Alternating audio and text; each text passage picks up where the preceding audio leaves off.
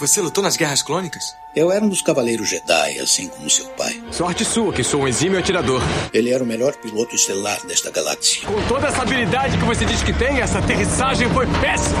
E um guerreiro astucioso. E cadê o seu sabre de luz? Ele foi tirado da minha mão. Por uma pedra? É, por uma pedra. Deve estar por aqui em algum lugar. Que desculpa esfarrapada, hein? E era um bom amigo. Pode me ajudar aqui se quiser, tá, mestre? Eu não. Estou me divertindo muito. Por mais de mil gerações, os Cavaleiros Jedi foram os guardiães da paz e da justiça na Velha República. Nessa guerra, um perigo existe de perdermos quem somos. Antes da Era das Trevas, antes do Império. Forte você é com o lado sombrio, jovem, mas não tão forte. Tô com um pressentimento muito ruim. Os Jedi são todos tão inconsequentes. Só os melhores. Ah, mas se não é a mulher careca. Ah, mas não é a nojentinha e insignificante mascote do Skywalker.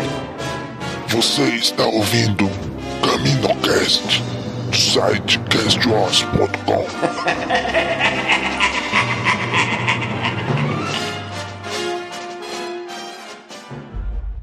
Há centenas de anos, um grande guerreiro veio a esta vila e confiou isso aos nossos ancestrais. Seu poder e responsabilidade estão com você agora.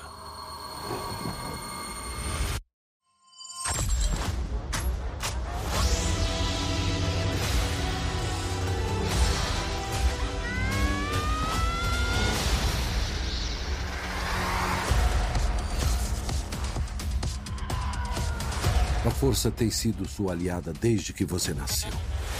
Finalmente é chegado o momento.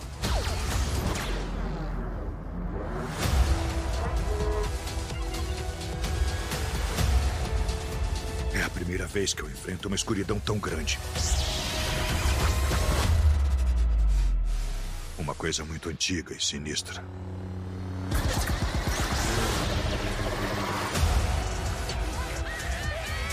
Seremos uma família de verdade com o tempo.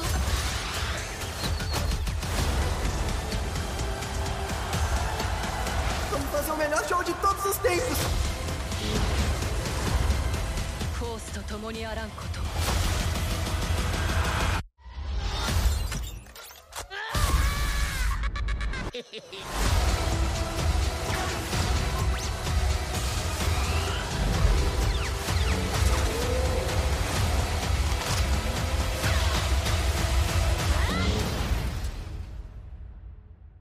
Eu aceito respeitosamente.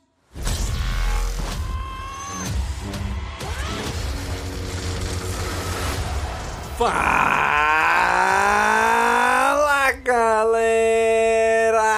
Mais um Caminocast começando! Aqui é Domingos e hoje está aqui com a gente o Denho. E aí, Denho? E aí, pessoal, hoje vamos falar da animação que vale de Star Wars desse ano, né? E lá Ah, vem. não. Lá vem, lá vem. Tira, tira. Tira ele daqui. Ai, senhoras e senhores, esse é o Denho.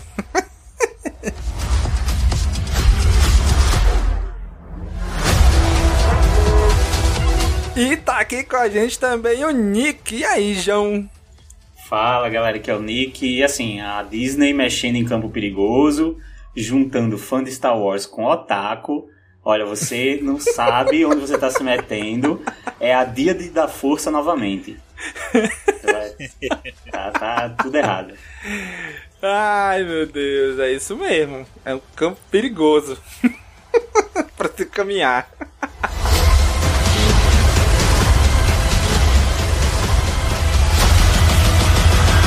E tá aqui com a gente novamente. Eu não sei quando esse podcast vai pro ar, se vai ser primeiro esse ou um outro aí. Mas o Marcelo, finalmente, depois de tanta gente namorar ele, finalmente ele aceitou entrar pra equipe. Agora o Marcelo do Caminocast. E aí, Marcelo? Aê! É, eu queria dizer que o, o Daniel facilitou muito minha frase de abertura, porque agora eu vou dizer que ele, ele foi mais certeiro do que dois torpedos num porto de exaustão de 2 centímetros. 2 metros, na verdade. Nossa, cara.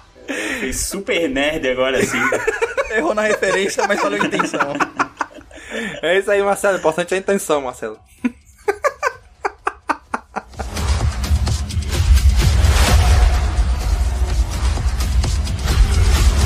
E hoje estamos recebendo o convidado lá do MDM e do podcast Em Outro Castelo, o Máximos. E aí, Máximos? Olá, tudo bem? E infelizmente esse não é o convidado que você estava esperando. Né? Excelente! Ou como diria no MDM, esse não é o convidado que vocês queriam, mas é o convidado que vocês merecem. Né? não vocês, mas quem tá ouvindo. Vai ser o nosso especialista em anime da, do episódio de hoje. Oh, pois é. Não, porque Star Wars é com vocês. Star Wars eu, eu, eu gosto de forma não profissional, vamos dizer assim. Né? É, eu sou fã de Star Wars não praticante. né? Socialmente, socialmente só, né? Socialmente, isso, isso. Eu achei legal essa posição que a gente ficou aqui como é, é, fãs é, é, profissionais de Star, de Star Wars, sabe? A gente é profissional em gostar de Star Wars, eu gostei disso. E finalmente, depois de anos, não sei quanto tempo, finalmente tem um outro Manauara junto comigo numa gravação. É tipo 20% da podosfera manauara já tá aqui, né? Exatamente. é isso mesmo. Muito bem, gente. Hoje estamos reunidos para falar de Star Wars Visions, essa série de Star Wars muito louca que chegou para balançar ainda mais o fandom. Vamos comentar cada um dos episódios agora.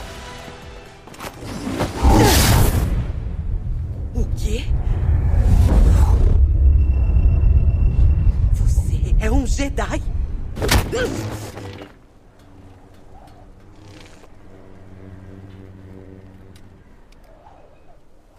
Já faz muito tempo que eu matei um Jedi.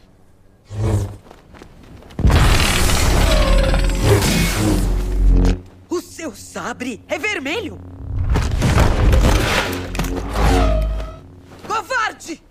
É uma pena para você que eu não seja um Jedi.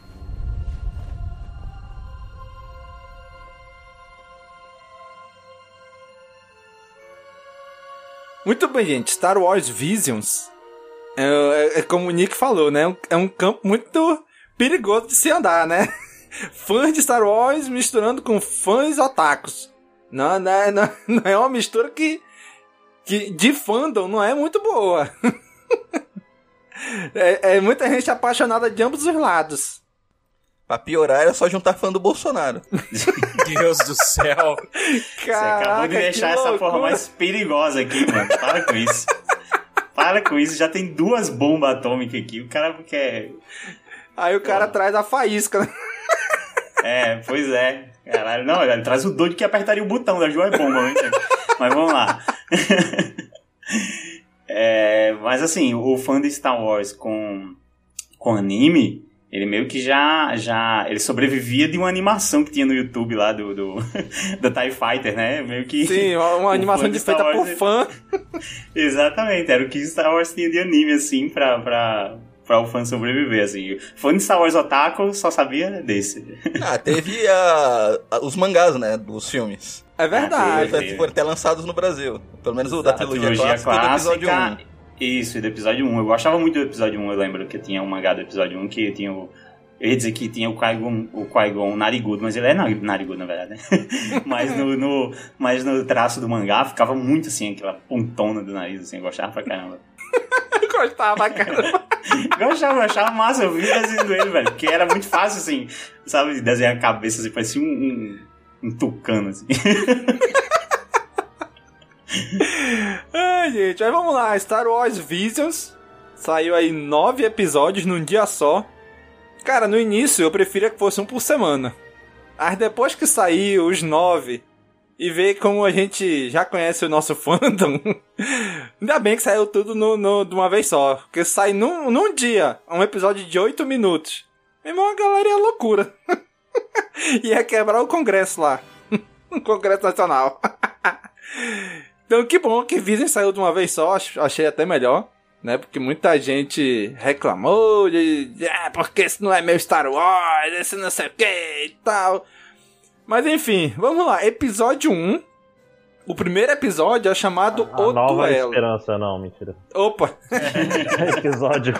Nova Esperança, não, desculpa, é Ameaça Fantasma, ó. tá É. Mas ao contrário do episódio 1, esse é bom. O duelo feito aí pelo estúdio Kamikaze Douga, é isso o nome? Precisamente. E aí, que vocês conhecem alguma outra coisa desse estúdio? Vocês que manjam? É, só aquela. Acho que eles que fizeram aquela do Batman, né? Aquele anime lá do Batman, acho que eu só sei disso Foi, mesmo. foi eles mesmo, aquela animação bizarra do Batman. Ele- eles trabalham muito em 3D, né, cara? Eles fizeram as aberturas de JoJo, né? O- Isso, é. é, Eles fizeram as todas em aberturas. 3D e tal. Aham. Eu acho que é da parte 5 que não é, que não é 3D, aí eu já não sei se foi eles que fizeram, mas. Não, não, só até a parte outras- 3. É, aquelas aberturas que, que o- tem modelos 3D dos personagens são deles. É só tu lembrar, as aberturas boas são deles. Sim. Ah, eu gosto pra caramba da abertura do 5 também. Acho massa. Uhum, sim. Esse Batman Ninja é aquele que tava no, no Netflix, é? Não sei se ainda tá. É esse mesmo. É bem estranho. Cara, eu não assisti, eu lembro que vi o, o trailer assim, achei, claro, que, eh, achei legal a animação. é, eu vejo muita gente reclamar do- da, quando usa animação 3D assim em anime. Eu acho não costuma me incomodar, não, sabe? Eu acho. Eu vi esse, esse trailer do, do Batman, fiquei até querendo ver, acabou que eu não, não, não vi. Eu, eu vi acho que uns 10 minutos nisso, depois eu dormi. Ah, é, Eu nunca terminei um anime, então. Mas eu acho legal essa. Essa misturinha assim de 2D com 3D. Acho que fica um pouco interessante. Não, o problema da animação do Batman não é o 3D. É o menor, né, dos problemas. É o menor dos problemas um- do 3D ali. É coisa de roteiro mesmo, então? Olha, eu que gosto de anime, eu achei anime demais pro Batman. Porra. É que é uma, mas é uma despirocada foda, né, esse Batman Ninja. Mas é, é, tipo, e, e ele é meio aquele, aquele pastiche de anime, né? Tipo, eu não sei se o roteiro também é dele, porque eu acho que eles fizeram só a animação, não sei se, se a direção é deles e tal. Parece que é americanos fazendo um anime. A gente acha que é assim. É, isso, isso. Agora, legal que por, é, ele falou agora de, de, de, de uma despirocada foda. A primeira coisa que a gente imagina quando fala assim, ah, vamos fazer anime Star Wars, não sei o que, todo mundo pensa, ah, vai. É, vão dar uma despirocada foda e tal, não sei o que. E esse primeiro episódio é até bem pé no chão, assim, na verdade, né? Assim, até certo ponto, né? Porque a gente tem aquele sabe de luz. Quando iniciaram o projeto, eu não. Não é que falaram vai ter um anime, né? Eles já anunciaram que iam ser histórias, né? Então não seria algo. é, algo que você espera de um anime, né? Tipo. Uhum. Milhões de episódios e coisas assim. É, ele foi anunciado já como o Animatrix de Star Wars, né? Acho que desde a primeira vez que eu Isso, falar. Exatamente. É, é tanto que de- quando anunciaram o Visions, né, depois que acabou o Bad Batch, eu falei, caraca, eu vou assistir Animatrix agora pra me preparar pra Visions. Aí eu fui reassistir Animatrix depois de, sei lá, 15 anos que eu tinha assistido. Fui reassistir agora e comecei a assistir também Love, Death and Robots, porque é a mesma proposta, né? Então, eu fui assistir esses dois animes por causa de Visions. Sim, inclusive tem o mesmo problema de Visions, que é, que é ser uns episódios muito bons, uns episódios. É, é, tipo, que, que é um problema de antologia, né?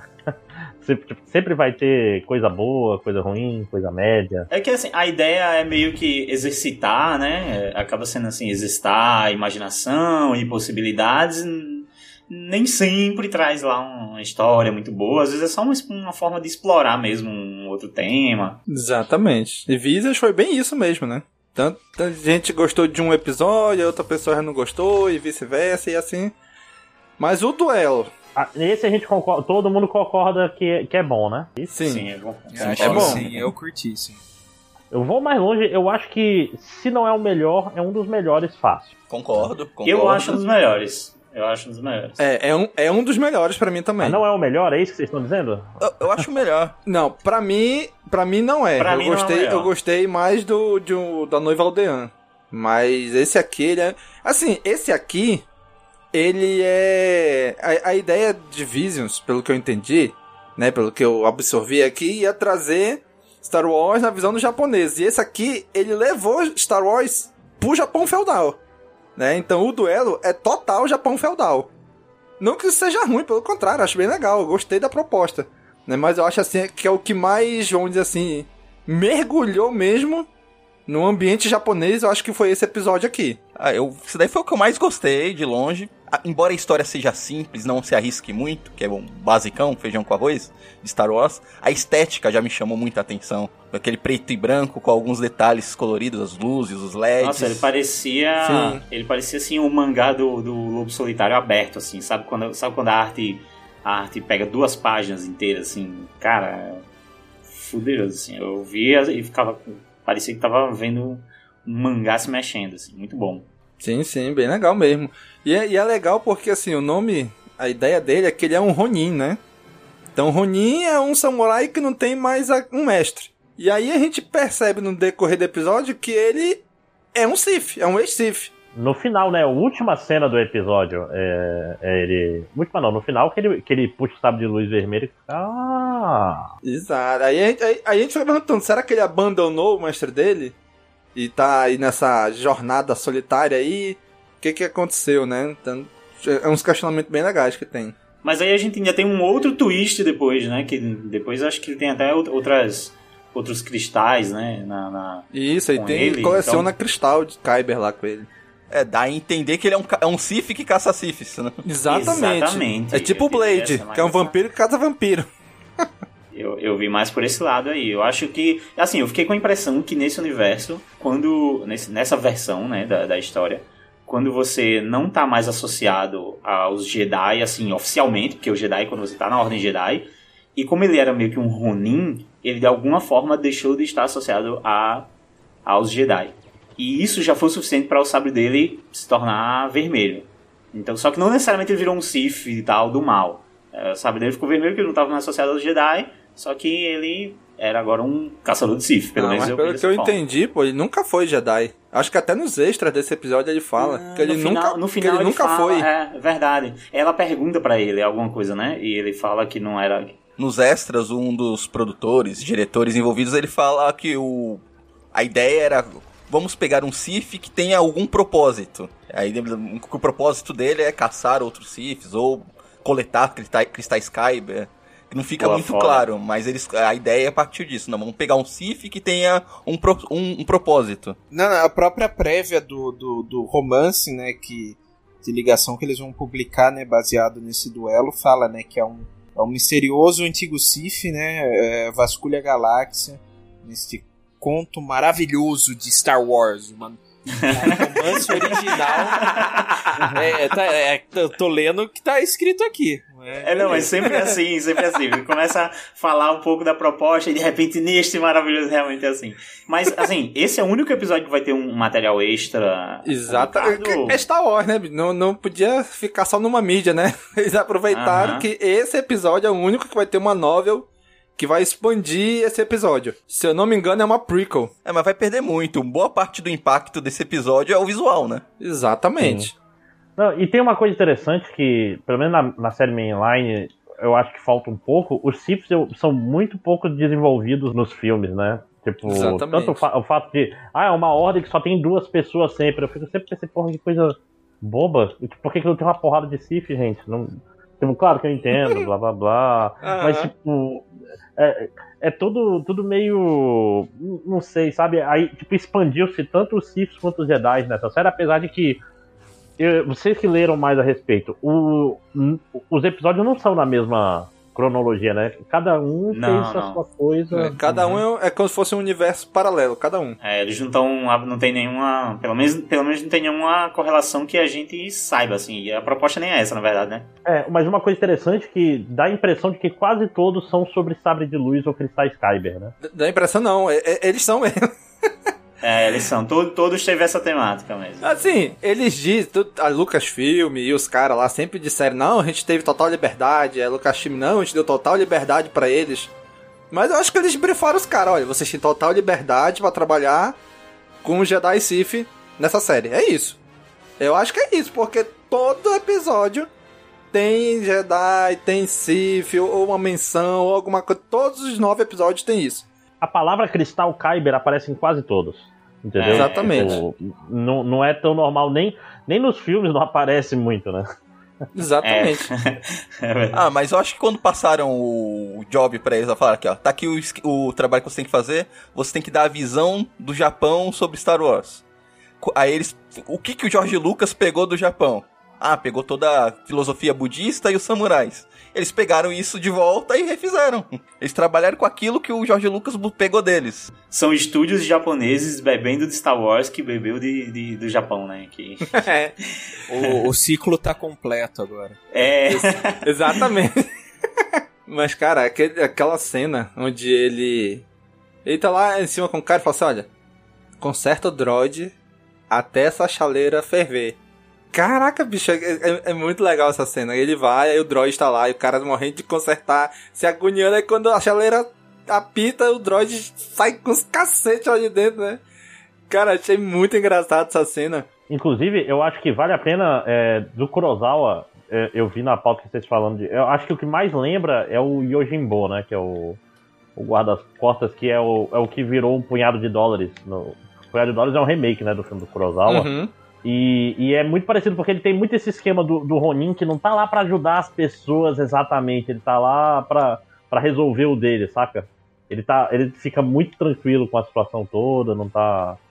Né, que ele, pode ver, ele não tá, ele não tá lá para salvar ninguém, né? Ele tá lá para resolver o dele. O que dá a entender que ele tava de passagem por ali porque ele ouviu falar que tinha alguma Sif ali enchendo o saco, é isso. Não é que ele foi salvar o pessoal, é que ele foi derrotar ela. Que por, e por consequência, por um acaso, ajudou, acabou ajudando eles também. É claro que pela visão do, do, do povo de lá, ele foi o salvador e tal, tudo aquilo. Mas Uhum. ele tem os próprios ali, propósitos. né? Mas essa é é uma estética bem Kurosawa, essa, esse episódio, né? O, no Japão feudal, o, ali, o estilo de casa, tudo, tudo lembra muito Kurosawa. Só pra finalizar, acho que o, Sim. o visual desse episódio é uma coisa fantástica, cara. Ele é, ele é muito impressionante. É, e, e a coreografia é incrível de, de luta Uhum. aí, acho muito foda, umas engenhosidades assim. É, se lá em 2014 a galera ficou mó falando quando o sabre do Kylo Ren saiu dois vaporzinhos assim do lado, imagina esse guarda-chuva aí. quando apareceu lá verdade, no trailer, lá. Na verdade, surgiu até memes depois lá do, do, do Kylo Ren na época, né? Aí, ah, próximo trailer Star Wars vai sair seis buraquinhos lá. É, é. Tá aí, ó, o que, que aconteceu depois. E eu fiz uma brincadeira tirando sarro que esse episódio 1 é bom ao contrário da Ameaça Fantasma, mas a cena de luta desse episódio é muito baseada nas cenas de luta do episódio 1. Até nos extras, eles falaram que se basearam bastante na luta do Darth Maul contra o Qui-Gon Jinn e o Obi-Wan no final do episódio 1. E, e a hora que eles caem ali na água é muito o episódio 3 também, né? O Obi-Wan e o Anakin em cima da lava e eles ali em cima da água. Naquele Ah, negócio. agora eu vou ter que, que é, caso a informação não, não seja válida, pode cortar depois, mas eu vi que toca uma Duel, Duel of the Fates, né? Eu acho. Não toca, mas a trilha é bem. tem algumas notas do, do É, lembra, né? É eu vi em algum lugar, não tinha prestado atenção quando assisti e fiquei de rever pra, pra sacar, mas ainda não consegui rever o episódio. Olha, o, o Du eu não peguei, mas em algum dos episódios aí eu meio que vi uns traços do tema da Ray aí também. É, um vis- uns vislumbres, assim. É, eles vão botando uns, umas coisas que rimam, assim, né? Alguns episódios eles usaram alguns efeitos sonoros do filme, né? Tipo, quando tem aquela visão que a Ray tem, assim, do lado sombrio, aquele. Tem um episódio que tem essa, essa mesmo barulhinho. Tem, tem bastante efeito sonoro que foi reaproveitado da, da, dos filmes sequência, que eles dão uma, Exatamente. uma diferença no, no som do sabre de luz, é um pouco mais Isso. grave e tal. Eles ah, usaram de lá. Eu acho que agora é o, é o som base, assim, que a gente vai ouvir, né? Exato. Nas, nas coisas daqui pra frente.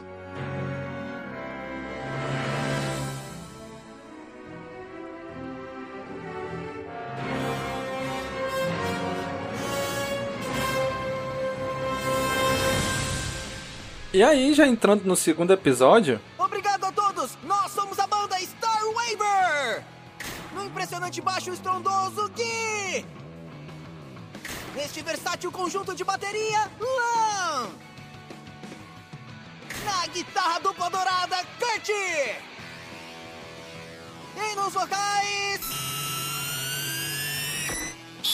Me desculpa, me desculpa! E arrasando no som eletrônico Super 5! E nos vocais, Elzinho J! Pra que parar a música? Ah, oi, nós estamos no meio de uma apresentação aqui. Eu tenho negócios com esta lesma. Venha comigo. Jabba está procurando você. Se resistir, vamos desintegrar seus amigos. O balada de Tatooine teve até o I Helm Screen nesse, né? É, o carinha gritando, né? Aham. Cara, esse episódio, pra mim, ele foi o mais, onde assim, ousado no sentido de realmente fugir bastante dessa proposta do, do- de Star Wars, né? Porque ele é um, basicamente um musical. Ryan Johnson teria dirigido esse episódio. Por isso que é bom. Exatamente. Mas eu vou falar que, que eu achei o episódio mais fraco desse, do Vision. E- então, eu, eu tava achando ele fraco também. Só que à medida que eu fui assistindo e os temas, né? Jedi, Kyber, Jedi, Kyber, começaram a se repetir. Eu comecei a preferir ele por ser o que pelo menos foge um pouco da caixinha. Assim, todos são diferentes, né? Todo tem, todos têm suas virtudes, assim. Mas esse pelo menos tenta fugir ainda mais, assim. sabe? Exatamente. Mais difere. assim. Eu concordo plenamente. A única coisa que tem de Jedi é que o menino era um padawan, só. E mesmo assim, ele ainda fica te induzindo a acreditar que no final, não, ele vai. O transformou o sabre em microfone, mas ele vai puxar o sabre. Ele deu a guitarra lá pro Jabba, lá que era guitarrista, mas era no formato de uma pistola. E eles vão começar a atirar pra salvar ele. Não, é só a música. É, eu achei que seria uma coisa assim mesmo. Inclusive a música é bem da hora. É, Porra, muito boa, muito boa a música. Capaz desse episódio ser quase descartado e aí. Não, porque tá fora da proposta do Jedi. Não, o menino ele canta num sábio de luz. Aí. Opa, beleza, vai então. Tá, tá bom, vai, vai, vamos deixar passar. O traço desse episódio fez eu gostar do Boba Fett. Olha aí! Eu, eu acho que um dos problemas desse episódio é que ele, come, ele, ele tá na posição errada. Ele tinha que ser um episódio 5, 6, sabe? Justamente pra quando você tá já com uma certa fadiga. Sim, sim, concordo. Eu concordo porque, inclusive, eu pulei ele na primeira vez. porque, é é porque, assim, veja só, eu tava assistindo tomando café da manhã. Aí saiu um episódio foda, onde tinha tido uma baita luta. Quando eu vi o começo desse episódio, vi o estilo, vi a proposta assim, eu, mano, isso aqui não tá parecendo que vai ser tão irado. Aí pulei pro próximo. Depois eu voltei pra rever, mas. É, o, o pecado dele é vir depois do duel. É, eu acho que é isso. Exatamente, exatamente. A posição dele é que não ficou legal. Fica um contraste, assim, né? Porque se tu vê, por exemplo, o do Toby, que tem também essa temática vamos ser diferentes, eu acho muito, muito bom. E é porque ele, ele vem no, no respiro melhor, eu acho. É, eu também acho. Você já foi apresentado ali a uns outros conceitos e tal, não sei o que, chega ali você já tá mais preparado pra uma parada mais diferentona, mas realmente a, a posição desse aí prejudicou um pouco ele. Mas eu achei bem divertido, gostei quando assisti. Gostei de ver um, um Hut é, rebelde adolescente aí. muito bom. o cara é muito Mas, mas então, ele é pra ser um, um filho do, do Jabba ou não? É Não algum sobrinho, claro, eu né? acho. Eu acho uma parada É, eu acho que é assim. tipo um sobrinho. Eu Acho que foi uma parada parecida com o que fizeram lá com o filme animado lá do The Clone Wars, né? Que tinha o. o- Eu Acho que era inclusive um sobrinho mesmo do Jabba lá, o Ziro. É, eu acho que era isso. Então, acho que ele foi pegando essa ideia, assim, ah, o Jabba deve ter uma porrada de sobrinho, um deles é um adolescente emo, e vamos lá. A, a, a irmã do Jabba, né? Esse é o único episódio que eu assisti em outros idiomas só pra escutar música. Ah, eu, eu também troquei o, idioma, porque quando começou a cantar a música em português, eu tava vendo dublado. Mas quando começou a música em português, eu, pô, não, tem que ouvir isso. Não, eu escutei em português, gostei, escutei em inglês, legal, e em japonês, claro. Só, Daniel. Tinha que ter estado em várias, em várias línguas, Daniel. Em português tem aquela, aquela vibe abertura de anime dos anos 90, sabe? Aham, sim. É isso mesmo. Quando esse episódio é como se fosse. Eu, eu, vi ele como se fosse uma grande abertura de anime. Tipo, tem a abertura, agora a gente vai dar um contexto pra abertura. Entendeu? Aí todo episódio seguinte seria a abertura, seria eles cantando. Pra mim Aham. deu essa impressão. Ah, vamos dar um, um contexto só pra abertura do anime aqui. É, mas dá pra fazer, assim, uns cortes ali que dá pra transformar mesmo na abertura de anime. Ele pega umas cenas dessa música aí, dá pra fazer fácil. Exatamente. Eu achei legal a composição da banda, assim, é, a silhueta, assim, deles, assim, bem legal. Tem o, o Hutzão, o Hut grandão lá, tem o menino, aí tem uma robozinha lá, bem, bem estilosinha o jeito dela tocar, e, e, cara, o baterista, simplesmente, ele tem, eles são três pessoas em um. a raça bizarra ali, toda Na verdade, Siamês, ele parece a raça de um Devaroniano, que é um- uma raça que já existe Star Wars. São aqueles caras que geralmente tem chifre e geralmente aí aparece com chifre quebrado. Sim, sim. né? É, o, é o aquele Roland lá do, do Bad Batch, aquela raça ali. Só que aqui são três caras daquele que eles grudaram, um de costa pro outro, assim. Aí esse é o único episódio que tem personagens clássicos, né? Exatamente, personagem conhecido. Foi o único que. Apesar de ser o que mais se distanciou de Star Wars, ele é o único que trouxe personagens conhecidos, né? O Jabba, a Bibi Fortuna, Boba Fett. Ó, o Boba Fett me fez ficar com raiva dele pela primeira vez. Que ele interrompeu. ele interrompeu um show de rock. Muito chato, cara. Nem foi esperar os meninos parar de tocar, porra. Exatamente. E a gente nem falou, o estúdio desse, desse episódio é o Estúdio Colorido. Vocês conhecem alguma outra coisa deles? Eu não conheço. Não conheço, acho bem bonitinho. Não, ele fez a, o Burn the Witch, a animação Ah, que é do, do- cara do Bleach. Do Isso, mesmo autor do, do Bleach. universo do Bleach, né? Não sabia Isso, que era isso. deles. É desse mesmo estúdio. Eu não assisti. Eu sei que eles fizeram, tô vendo aqui, eles fizeram algumas coisas de Pokémon também. Eu acho bem bonito a arte do Burn the Witch, mas quando eu fui procurar um pouquinho mais da história pra ver se eu sacava o mangá, aí eu não consegui gostar muito, não. Não é porque o mangá só tem aquilo lá mesmo, né? E não é bom, porque é o autor de Bleach, né, gente? Não dá pra esperar muito. Mas bonitinho, bonitinho a logo do, do estúdio colorido aqui, tem um patinho muito fofo. É, Então, esse aí, como eu falei, pra mim foi o episódio mais ousado, vou dizer assim. Né? Apesar de jogar com personagens conhecidos, mas pra mim foi mais ousado na proposta dele. Mas de trazer. mesmo, é. Inclusive, tem até um dos produtores lá, ele fala no extra, que ele falou assim: cara, Star Wars sempre teve muita música, né? Música foi muito forte em Star Wars. Mas não no universo de Star Wars, mas nos filmes, né? No ao redor. Então, mas ele falou assim: mas música sempre foi muito forte, então, tipo, por que não, né? E até o cara Lucas falou assim: rapaz, musical com Star Wars, será que vai funcionar? O cara fala no extra, né? Falei, não, mas realmente funcionou. Cara, mas a- essa parada de música no universo Star Wars, apesar da gente não ver, assim... A, a gente até vê, né? A gente vê a, a, a banda da, da cantina, tem aquela, aquela personagem cantando que tem a boquinha... A gente, a gente geralmente vê música em Star Wars no submundo, né? É, no- verdade. Com Jabba, no Cantina, lá o Droiden Voice. É, pronto, o que eu gosto muito, por exemplo, é esse do filme do Solo, que tá a mina cantando e tem aquela cabeça dentro de um. a cabeça dentro de, Dentro de um jarro balde, d'água. assim. Dentro de um jarro ele cantando bem grave, assim. Muito bom aquela cena, cara, eu adoro. É porque, é porque em- Star Wars, ambiente de música é ambiente de droga. É, É só tem verdade. submundo. É só os, os cantos obscuros, né? E esse episódio aí é bem underground, eles estão tocando aí no início também, né? Bem escondido também, né? É, mas é. Essa é a vida do, do, do roqueiro. É, a história é clássica, né? Ele era, fazia parte de uma ordem religiosa, despirocou e virou roqueiro. É isso mesmo. Porra. É bem isso. Aí foi lá tentar conseguir patrocinador, o Jabba.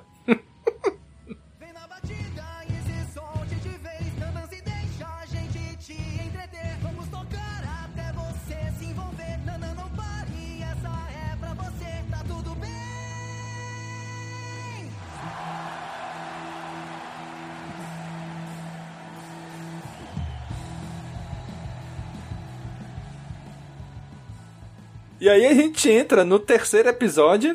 Finalmente, B2.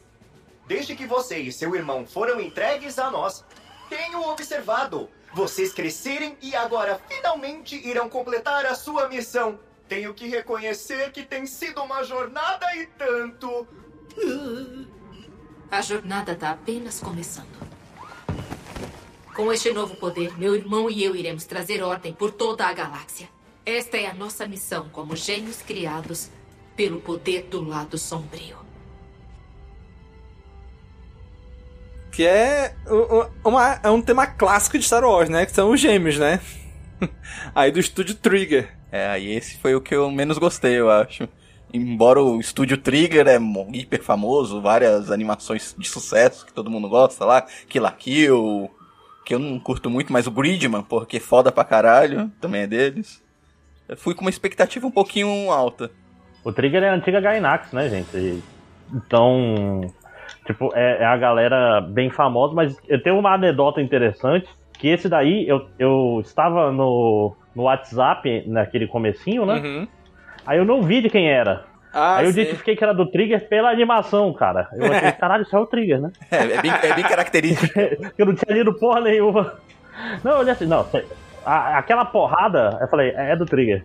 Eu não sabia que o Trigger era, era a Gainax, cara, que tinha se tornado. É, é só tu pensar em Gurren Lagann, cara. Não, então, eu, sab, eu sei que a, que a, a Gurren Lagann é do, da Gainax, eu não sabia que tinha se tornado o Trigger. Pô, muito doido. É, pois é, é que é a mesma família. Ele vem de Gurren Lagann já indo pro. É, sei lá, Furikuri, Gurren Lagann e indo. Quando eu vi as cenas no trailer ainda, eu até identifiquei, pelo estilo, eu identifiquei porque eu tava namorando muito aquele Promare. Eu não, não tinha assistido ainda, mas já tava salvo, porque eu queria muito ver, achar muito bonito. E eu disse, pô, isso aqui tem que ser o mesmo estúdio que fez aquele desenho lá, e fui atrás lá pra saber se era, e vi que era. Até a menina é parecida, né? Mas, pô, é muito característico, assim. Eu gosto muito daquelas, daquelas cores ali, aqueles movimentos, a câmera maluca, que às vezes a câmera tá na testa do personagem e vai pelo ombro e desce pelas costas.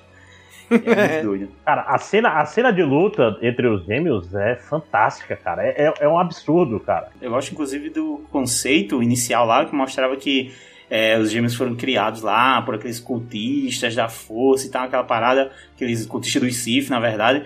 Pô, achei isso muito doido, inclusive, sei lá, tema que podia estar sendo desenvolvido em, em HQ sombria, assim, de Star Wars. Eu acho muito massa essas paradas, assim, sabe? Pra mim parecia tipo um orife se, se a Leia e o Luke tivessem sido criados pelo Imperador. Cara, é, é, eu achei muito. Sabe aquela parada do, do super-homem lá no planeta dele, que cada um nasce já com um propósito e tal? É mais ou menos isso, esses gêmeos, né? Não, esses nasceram pra destruir a República. É isso. É que eles são meio fabricados, né? Tem essa parada. É, e, e acho que esse que é o problema, porque eu acho que a, a gêmea é o, é o elo fraco. Ela, ela é um vilão ruim, né? Ela não, não é grandes coisas. É, ela só é alguém que acreditou no propósito que disseram pra ela, né? Assim, tipo, você nasceu pra isso. E ela, e ela é má pra por isso. ser má, e o gêmeo é bom por ser bom. Aí tenta fazer uma revelação dele tirar o, o capacete, mas tá, a gente nunca te viu antes, isso não tem graça nenhuma.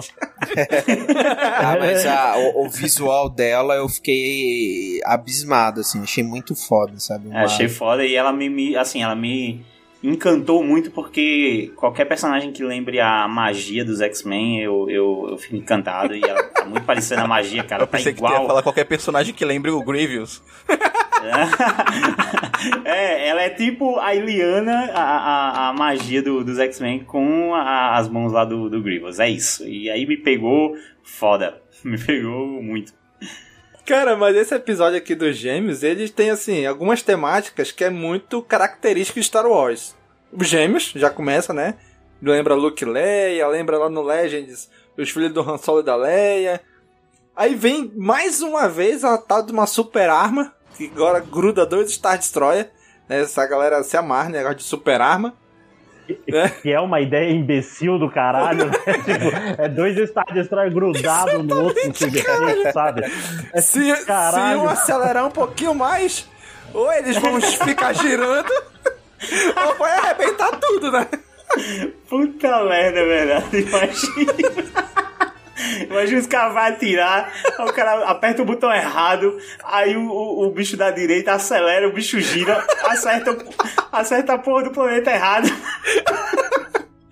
Bicho, não tem Acerta a base do império, assim, ia ser perfeito, sabe? Caralho, né, bicho? É muita loucura. Não fez sentido nenhum colocar a porra de dois Star Destroyer grudado, né? Ah, não que fazer uma estrela da morte maior que a outra faça mais sentido, né? Não, eu curti muito a parte estética de ser. de tudo rolar ali dentro ou ao redor da, da, desse Super Star Destroyer. Assim, acho bonito demais, acho foda. Agora o que eu ouvi, que eu ouvi muita gente reclamando, né? Ah, mas como? Eles estão lutando no espaço. Como é que ele fica sem capacete no espaço? Como é que. Porra, gente, é anime, cacete! Caraca, precisa! Tu, tu, tu perguntava como é que a porra do Goku de vez em quando lutava ao redor da- do planeta também, fora da atmosfera? De vez em quando ele subia lá. E aí? O, o pessoal abre, abre a garagem do, da Estrela da Morte ninguém nunca reclamou, bicho. Já repararam nisso? ninguém fica assim, ah, era pra todo mundo morrer, descompressão explosiva. Não, porra, tem uma atmosfera em volta dessas merdas. Use a imaginação, seja feliz. Porra, meu irmão. Co- Como é que um cavaleiro de ouro atravessa de um continente pro outro ele não sabe voar? Ah, o cara é super rápido sim, mas ele não anda subir a água. E aí, vou ficar perguntando isso? Não vou, caceta. Todo mundo sabe se você correr muito rápido, você consegue andar sobre a água, né? Todo mundo sabe disso. Porra, corre muito rápido e vai sair do planeta, né, caralho?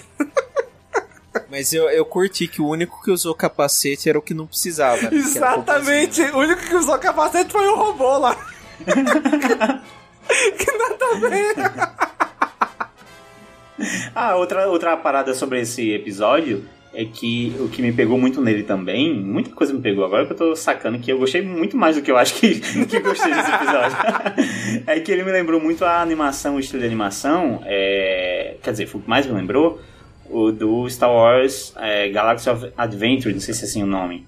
E Sim, me lembrou muito, porque eu sou maluco por, por aquele estilo visual, muito bonito, muito bonito, assim. Queria muito ver uma história, uma história, como eu posso dizer, contínua de Star Wars naquele estilo e acho que, que aqui chegou bem próximo disso, acho massa. Eu gostei bastante. Eu achei esse episódio aqui um dos que tem menos, onde assim, imersão de filosofia, de cara se perguntar. Não, é só uma porrada mesmo e acabou né? O cara faz um sabre de luz.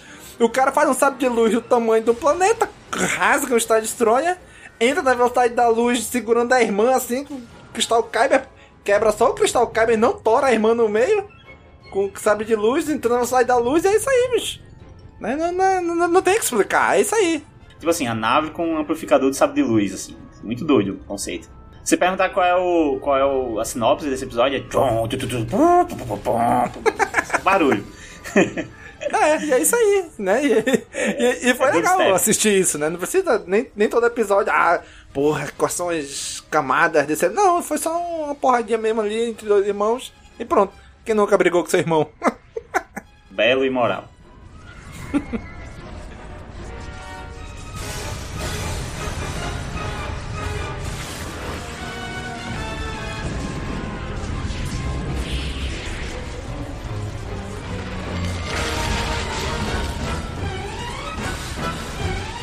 Próximo episódio.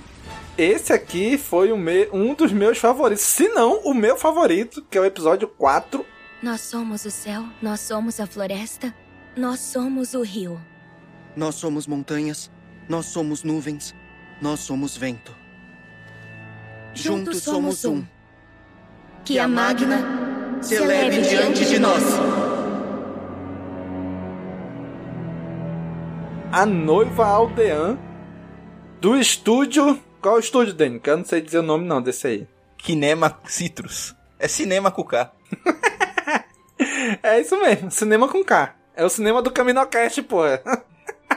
Esse estúdio foi o que fez o Barakamon. Pô, é excelente, é muito bom esse anime. Sobre caligrafia. É um, é um, é um Digimon isso aí? É o Barakamon?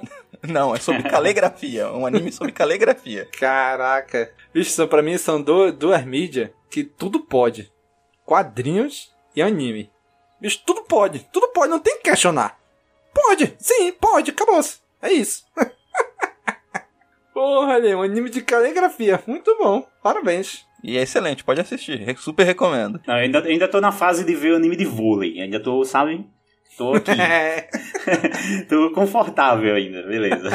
Cara, esse anime, ele me lembrou muito a estética da Princesa Mononoke. teve, teve umas características mesmo aí que, que, lembrou, que lembrou. É, eu acho que por ser mais florestal, natureza, essas coisas, acho que por isso remeteu um pouco a minha Princesa Mononoke. Uhum. Eu Acho que foi isso que. que... E tem, e tem esse esquema, esse esquema espírito da floresta muito, né? No, na parada, que é, é um jeito legal de olhar a força, né? Exatamente. Como é que ele chamava? Eles davam outro nome. Mag, Magima, eu acho. acho É, nome negócio assim, é assim. Magima, negócio assim. Magima, é, uma parada assim. E é legal porque isso, tipo. Era Magina.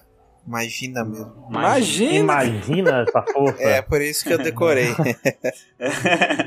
Não, o cara fala, não sei o que, ah, não, foi a força. Aí o cara, imagina. E é legal que naquela hora que eles tocam lá naquele. Naquele local lá que eles vão, que eles vão se casar. tipo, eles têm uma visão do que aconteceu ali, né? É é que a menina ali, a Padawan, lembra do mestre dela e tudo. Até aquele outro Jedi lá também fala, ah, ele foi grande amigo meu. Então, quando eles tocam eles- essa magia, faz eles, tipo, ter uma visão do passado, né? Do que aconteceu ali. Achei bem legal. A memória do planeta. Exatamente, a memória do planeta. Bem avatar isso daí. Só que eu acho que é mais bem feito. Eu tava assistindo o episódio e tava comentando no Twitter, né? Assim que eu assisti esse episódio, eu vi um tweet do Ed, Ed Quest, né? Lá do canal Tech Quest. Uhum. Aí eu tava falando lá que sacou da tradução. Eu tava vendo dublado, mas ele disse que tava vendo legendado e viu que teve um até um errinho de, de tradução lá. Que tem um momento que a noiva e o, e o menino lá, eles estão falando sobre. É, é um tipo um mantrazinho que eles falam, né? É, na hora que ele chega lá em cima, né? Que ela desce do, daquele negocinho que ele tá carregando ela lá. Isso. Aí tem uma, uma coisa que eles falam. Ela fala e ele complementa o que ela fala. Assim, Isso. no original. Só que na tradução acabou que ficou na legenda. Ficou parecendo que ele repete o que ela fala. Quando na verdade é uma, uma continuação. né? Exatamente. E é engraçado, e na dublagem, em português, tá certo. Ela fala, sei lá, pela floresta, pela montanha, pelo ar, sei lá, alguma coisa assim. Ele completa, ah, pela água, pelo fogo e pelo não sei o que. Eu não lembro, não é essa Isso. exatamente a, fa- a, a fala. Mas é mais ou menos isso. Na legenda. E aí eu fui assistir dublado. Depois que tu falou, eu fui reassistir dublado e a legenda junto pra ver. No dublado tá certo, mas na legenda. E na legenda é errado. Tá errada. Ele, A Ah. legenda repete o que ela fala. É como se ele repetisse a fala dela, mas não é. É, acho que o erro rolou ali na hora de traduzir pro inglês e como as outras legendas devem ter pego da, da- já dessa tradução, né? errada e acabou saindo assim para outras línguas também. É, pode ter sido isso. Mas ponto da dublagem aí, né? De, de- que tá correto. Exatamente. E é bem legal, né? Porque eles vão vai subindo ali, todo aquele ritual deles ali, né? E a menina lá, a Padawan, que não tem mestre, fica só olhando, né? Esse me lembrou bastante os Sete Samurais, né? Que tem uns caras lá que ficam indo na vila de tempos em tempos pegar alguma coisa. A menina, não.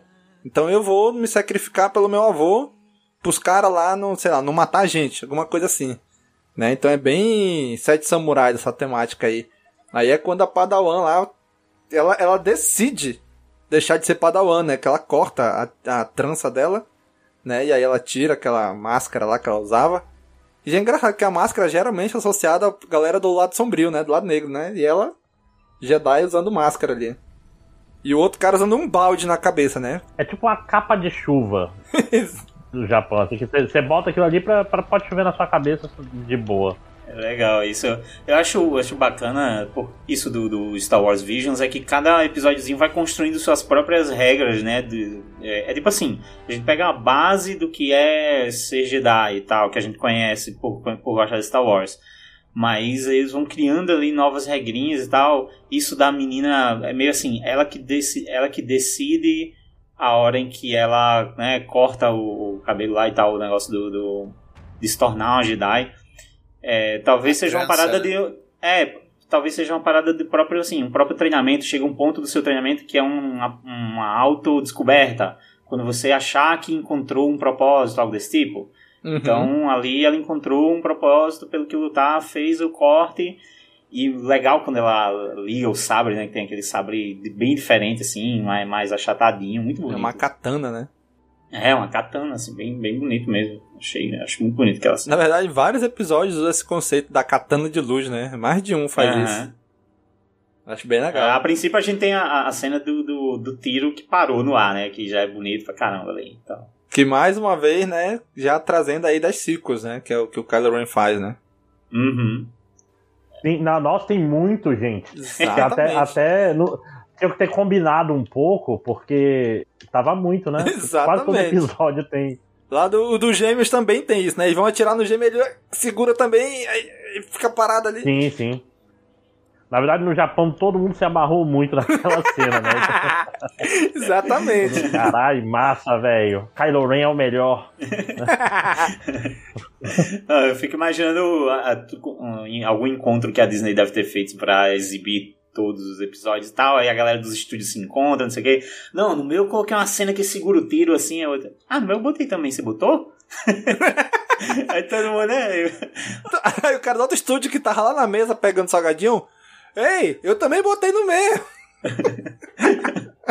Pô, aí fudeu, já era. Aí o cara, ah, mas no meu eu botei uma katana de luz. Aí o cara, eu também, eu, eu também.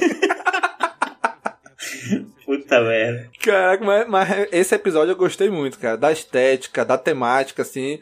Deles ali, o cara que é o, vamos dizer assim, o que é o Jedi já, ele vai mostrando, ele vai meio que ensinando pra menina, olha, olha isso aqui, presta atenção como é que eles se conectam com a natureza, como eles têm uma forte ligação. E aí eles fazem todo aquele ritual de subir a montanha, do cara ter que levar ela. Fala assim, ah, mas eu queria ir andando. Ele, não, mas tá tudo bem, eu te levo. Né, que era o ritual deles. Aí de, depois eles vão para aquele tipo banquete ali, aí o cara que vai servir eles, na verdade, fica tomando a bebida no lugar deles. Então é muito legal toda essa temática desse episódio. Eu gostei muito. E aquele final onde a menina se revela, ela se torna uma Jedi e vai enfrentar os caras, é muito legal. Eu gostei muito desse episódio.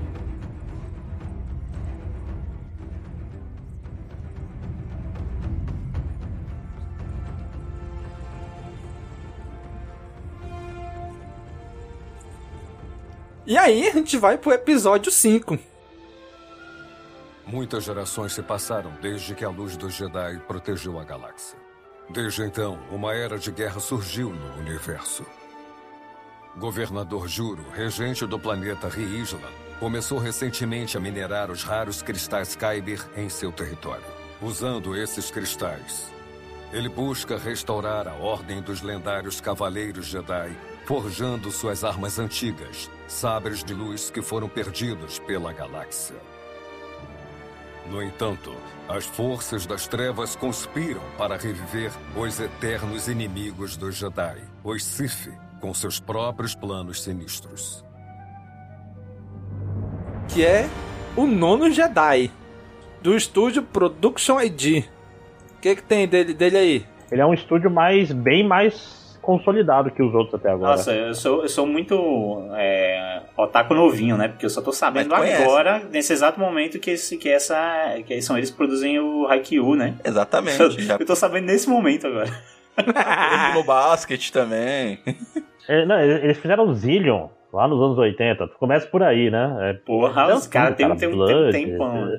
Eu acho que dos estúdios que estão no Vision, acho que foi o que eu mais vi coisas. Deve ser o produto de Kadir.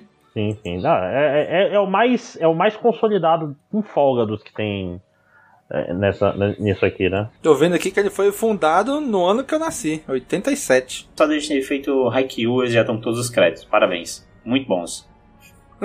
e cara, e eles trouxeram um conceito bem legal para esse episódio, que é o, o, o ferreiro de sabe de luz, né? É, é um negócio que eu queria que tivesse, que fosse canônico em Star Wars, esse negócio da, da cor do sabre de luz e a sua personalidade, cara. Porra, que, muito que seria bom esse muito conceito, maneiro. cara. Que É, mas é mais ou menos o que tá valendo hoje. Só não é assim imediato, né? Como é mostrado no anime. Mas se um Sith pega um, um sabre de um Jedi, ele acaba é, se, é, se corrompendo e ficando vermelho. De acordo com Ele o Jedi sangra, que ele vai assumir na cor. Gustavo. É, então. é, Eles pegaram esse conceito que tá hoje, só que extrapolaram, né? É, mas aí a- até acho que assim, é, vai mais pelo, pelo, pelo cristal, né? Não sei se não sei até que ponto tem mais essa característica de ah, se tornar amarelo. Tipo assim, não sei que cor vai ser, sabe? Achei isso interessante. É, tanto que também. quando a menina ela liga o sabre, o sabre ele tá meio assim, cinza, porque não tem luz, não tem cor, né? Translúcido. Isso. É, eu, eu acho inclusive ele nem, nem ela nem forma direito a luz, então acho que ela mal consegue usar ele, né? Ela é, Na verdade, ela consegue controlar o tamanho. Isso. pô, é muito foda aquela, aquela ideia. Exatamente. Tem um cara que forja o sabre, né? Bem legal. Uma coisa engraçada é que esse episódio não era pra, era pra ser dois, né? Vocês sabiam disso, acredito. Que é- era pra ser 10 episódios de Star Wars Vision. Só que, ele, é, sei lá, ia ficar lento, aí eles preferiram transformar dois em um. Ia provavelmente ser um mostrando o ferreiro e não sei o que, mais bucólico, e o segundo com a, com a porrada, que foi uma ótima porrada. Porra, é aliás. por isso que eu sempre achei estranho esse número. Nove episódios. Eu falei, porra, parece que alguém ficou pelo meio do caminho. Ah, tá aí, ó. Ah, eu fiquei achando que eles queriam dar a ideia de nove episódios, sei lá, talvez se referenciar a saga Skywalker, ter sido nove, eu pensei, É. pensei nisso. Mas se tu olhar, a duração desse episódio é maior do que a dos outros, inclusive. Geralmente é 13 minutos por É episódio. verdade, esse é, esse é o maior. Eu acho que esse chega a 20, é? É, é, um, é um dos mais longos esse aqui. Mas, cara, é, é muito legal porque os, vamos dizer assim, o cara lá, que é o regente do planeta, fala assim, olha, quero reunir a Ordem Jedi de novo, galera. Vem todo mundo pra cá. Na verdade, ele tá botando um alvo gigante nele, né? Quando ele faz isso, né? Galera, vem todos os Jedi aqui, ó. Isso lembra aquela HQ que um bocado de Jedi se junta para fazer uma armadilha, para pegar o Vader e tal. No fim, o Vader passa o rodo em todo mundo. Ah, tá. É o, é o expurgo. O expurgo, exatamente. Isso, do é. Cara, e, e, esse tem muita cara de, de piloto de série, né? Sim. Principalmente aquele final da galera, o, o, o time reunido, assim, saindo, assim, bem, bem Armagedon, assim. Isso, a partir de agora, todo episódio é as aventurinhas dele pela, galá pela galáxia. É, eu acho que joga um pouco contra ele isso, vocês não acham, não? Tipo assim, ele, é, ele parece mais uma introdução do que um negócio fechado como os outros são. Se vocês Sim. pararem pra Sim, pensar. Tanto, tanto que quando termina, é eles indo pra jornada deles. Vamos pra nossa aventura agora de encontrar os outros cinco Jedi da galáxia. Aí, aí acaba. Ficou bem com essa parada. Eu só achei a, a virada do, do personagem lá, do Garudamon lá. É... Caraca, Garudamon. É isso mesmo. aquele, bicho de pássaro lá. Ele. Só achei ele meio assim, ele jogou o Miguel, assim, tava ali, começou a perder, opa, opa, os caras me, me fizeram aqui ir pro lado deles, hein? Eu, eu achei que foi meio assim, eu achei que ele, estavam fácil. Ele deu sorte do único Jedi do meio deles ali, cara, aquele moleque, ser ainda bem, sei lá, bem destreinado, né? Porque senão tava lascado, porque ele ia, ele ia rodar também ali, né? Nossa, e aquele menino do lado do, do, dos Jedi lá, aquele menino, quando ele apareceu a primeira vez assim, eu não sei. Eu tenho um, um, um ranço do, do, do Sasuke e a primeira imagem que eu vi foi, nossa, mas que me deram mitadinha no Sasuke aí, sei lá. Eu fiquei com, com nojinho dele. Depois nem, nem parece tanto, na verdade, mas eu já tinha pego nojo, tchau. é, ele é o mais aleatório ali, né? Ele não faz nada, ele só, ele só serve para ligar o sabre e dizer, olha, eu sou um Jedi porque meu sabre ficou azul. Ah, eu gostei do detalhezinho no sabre, quando ela, ah, não, não, não, se acalma, não sei o que. Aí o sabre fica vermelho fica roxo, aí depois Sim. ele desliga o sabre. Exatamente, esse garoto da mão aí. Que tava vermelho, né? Quando ele ligou, tava vermelho. E caraca, vamos, vamos aqui pra cima e tal. E depois ele vê que ele. Quando os outros Sith começam a morrer, tipo, como se o lado sombrio diminuísse ali, aí começa a ficar roxo, sabe, né? Não mais vermelho, seria aquele cara intermediário, né? E aí ele, ai, desculpa, mestre, me deixei levar por eles. Aí sabe, fica azul e ele desliga. Verdade. Cara, eu, eu achei, realmente, agora pensando mais sobre esse episódio, ele realmente tá bem a cara de um episódio piloto ali mesmo, assim. Eu acho que ele deixa tudo amarradinho para que a partir daqui saísse alguma coisa sobre, assim, sei lá, né, a própria animação, um HQ, o que for. Acho que seria, seria mais fácil sair um conteúdo extra dele até do que do The Duel. Sim. E eu achei, assim, bem bem interessante essa ideia do, da cor do sabre depender de quem tá portando ele, né? Dependendo da, da, de como tá aquela pessoa. Se ela tá muito pro lado sombrio, vai ficando vermelha. Se ela já tá voltando de lá, ele começa a ficar roxo até ficar azul ou verde. Né? E aí, se a pessoa não tem, sei lá, ligação com a força, ele fica translúcido. Então, achei bem legal esse conceito é aí. uma forma até de lidar assim com as intenções da pessoa, né? Pra gente, a gente conseguir visualizar. Bem legal, bem legal. Gostei desse episódio também. Ele é bem interessante, ele é bem. Tipo, dá vontade de ver o futuro dele, né? Exatamente. Sim, ele traz um conceito bacana, né? É, que dá para trabalhar. Um, uma parte que eu achei bem interessante desse episódio é que ele tá numa urgência. É, tem um momento que a gente tá numa urgência grande, que a menina precisa pegar o transporte para chegar não sei onde, não sei o quê. Aí ela, o episódio se permite parar para aquele robô tomar o seu óleozinho quente. o robô tomou um chale, né? Aí ele tá muito da dele, não, já acabei o meu turno. Uma coisa bem assim, sabe? Uhum. E você fica, mano, como assim, a menina? Mas eu achei bem legal, assim, eles se permitiram ali. Tipo, eles, essa seria uma cena fácil que sairia, né? E os caras, ah, o episódio tá dando 20 minutos, gente, vamos cortar aqui, não sei o que. Não, deixa, deixa lá. E aí, quando eles chegam lá no templo, lá do, ao redor do planeta, ele deixa a menina lá e ele fica lá de boa, assistindo toda aquela luta frenética e ele só no chazinho quente dele lá, né? é, robô aposentado, cara. Tá trabalhando só pra. Aqui é o Paul Dameron em missão especial. Não saia daí, você está ouvindo o CaminoCast. Ah, episódio 6 agora. Não tenha medo. Professor? Você será capaz de lutar com coragem, Toby. Meu padawan. Fez bem em trazer a vida de volta a esse planeta. Você já cresceu muito. Pela vontade da força. Toby, levante-se, Cavaleiro Jedi. E que a força esteja com você. É o Toby ou T.O.B.1. ou o Astro Boy. Ah, é- cara, é Astro Boy, cara. Ele é muito Astro Boy por causa do. O, o cara que cria ele é, é igualzinho ao Dr. Tema. O, o, o estilo dele é igualzinho ao Astro Boy. É, muito uma referência, não tem pra onde fugir. Sim, tá na cara, né? Que é, cara, é, é incrível como o Astro Boy ele influencia mu- muita coisa. Ele influenciou muita coisa, referencia aí, muita obra, né? Inclusive aqui até agora no Visions também entrou agora, né? Eu acho que assim, vai além da referência, acho que a parada já é uma homenagem mesmo, assim, sabe? Eu acho que Sim, sim, exatamente. esse Uhum. ponto, assim, eu acho, acho que foi muito foda isso. É, ele também foi um dos episódios que eu tava naquela de ver uns episódios mais com mais ação, e quando chegou ele eu disse, eu vou ver esse episódio? Talvez eu não queria ver esse episódio agora, mas eu vi gostei pra caramba. Esse aqui, sim, ele traz muitos. coisas que dá pra ir aprofundando nele, né? Por exemplo, aquela hora que o cara fala assim: ah, tu tem que procurar o cristal Kyber que tá nesse planeta. Ele procura pelo planeta inteiro, enquanto na verdade o cristal tava dentro dele, né? Então é daquela história: ah, tu procura fora o que já tá dentro de ti. Então ah, é, é- é a natureza ali que ele não salva. Vamos dizer, o planeta lutando, ele salva o planeta construindo, assim, fazendo aqueles experimentos de da natureza pra vida florescer de novo, né? Esse episódio é bem mais profundo. É, e a gente vê uns conceitos muito doidos, assim, muito, muito fora de Star Wars, mas ao mesmo tempo você. é, você fica naquela, cara, que legal ver isso em Star Wars, assim. O, o menino se juntando com um pedaço do robô, assim, uma coisa meio mecha. Achei aquilo massa, irado demais. E é muito Star Wars, né? Porque ele perdeu um braço, né? Na luta. Né? É a essência, o- né? Esse o é muito Star dele lá Wars. já não tinha, né? É, o Jedi era sem os É, o braços. senhorzinho já não tinha.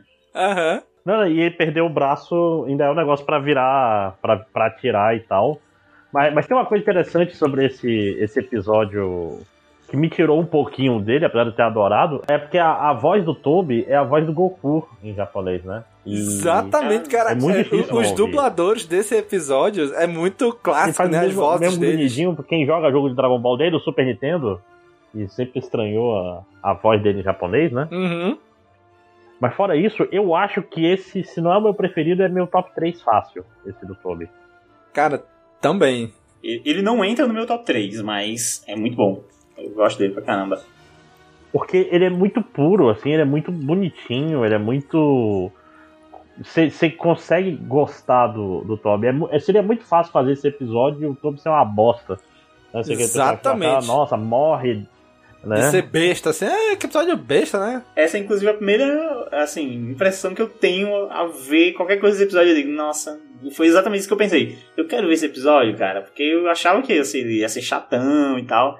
Mas não, você se encanta mesmo, assim, pelo cara. Pelo, pelo Toby One, né? Gostei muito desse nome. Exato. No- aqui no, na, na dublagem, lógico, ficou Toby 1, né? lógico É, que tá Toby dublado. 1. Mas se tu pegar no inglês, que é T0, B1 é Toby 1, né? A referência clara, né? Exatamente. Na, na verdade eu vi dublado, só que quando eu, quando eu vi ele falar Toby 1, eu falo, mentira que o nome do bicho é Toby One, cara. mentira isso. Então, o estúdio que fez esse episódio é o Saru, né? O Science Saru. Que aí, o que, que ele já fez, esse, esse estúdio aí? O que, que tem de mais conhecido dele? O, o brilhante Devilman Crybaby lá do Netflix. Olha aí. Esse eu ouvi falar, mas eu não conheço. Sim, sim, é, é muito, muito bom. Então, acabando a gravação, senta a bunda no sofá e vai assistir. Sério, é muito Calma que a lista tá grande ainda. Calma que a lista tá grande ainda. Cara, vocês perceberam aqueles desenhos que tinha na parede lá, na hora que ele vai tipo na parte mais alta da casa lá? Tinha uns desenhos na parede? É cena dos filmes, pô. Tinha um, a, a capa original do, do Luke segurando a espada. Tem o Obi-Wan contra o Grievous lá, aparece lá o Grievous. Tem o ataque à Estrela da Morte lá do primeiro filme, do episódio 4. Tem um monte de cena dos filmes ali, rabiscado na parede. É bacana. Aí eu fiquei imaginando, cara, imagina o cara que ficou responsável. Olha, tu vai ficar responsável de desenhar o cenário. E nessas paredes tu vai botar parte, cenas do filme. Amigo, Ou se o cara gosta de Star Wars, aquilo foi um, um, um deleite pra ele. Porra, deixa eu botar aqui. Se o cara não, não curtia ou não sabia muito, deve ter sido um- uma, uma tortura pra ele fazer aquelas paredes. É, a gente tende a pensar que todo mundo que estava envolvido era mega apaixonado por Star Wars, talvez nem seja, né, galera? Boa, em animação. Sim, vamos dizer assim, que o, vamos dizer assim, o diretor gostava, mas nem todo mundo que tava trabalhando tinha que gostar também, né? É trabalho. Claro que é um bônus da porra, né? Se você tá numa animação dessa e de repente você é fã e, cara, aí é, aí é mágico. Né? Então foi bem legal isso daí, porque ele é um, é um robô que consegue, com o tempo, se conectar com a força e vira um Jedi. Até o vilão genérico lá fala, né? Você é um robô, um droid, conseguiu se tornar um Jedi, como isso é possível, não sei o que. E aí ele usa o, aqui, o outro robô, né? Forma lá o Megazord lá e derrota o cara, né?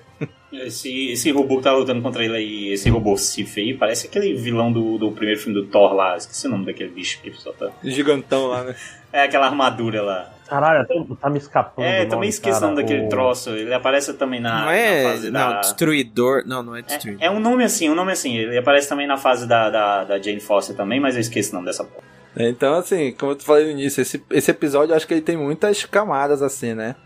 Tipo, ah, não é porque todo mundo dizendo que tu é um droid não pode virar um Jedi, se tu que realmente quiser, tu vai lá e faz. Né? Tu traz muitas essas mensagens, assim, né? E o pior é que é um episódio que a gente, como a gente falou, né? Tu olhando assim, porra, parece tão bobinho, tão infantil. A chance de dar merda ia ser tão grande. Mas ele consegue e entrega um episódio excelente. Acho, acho que foi um episódio bem bonito mesmo, assim. Eu fiquei naquela, nossa, vou deixar isso por último, hein? Mas acabei vendo e gostei.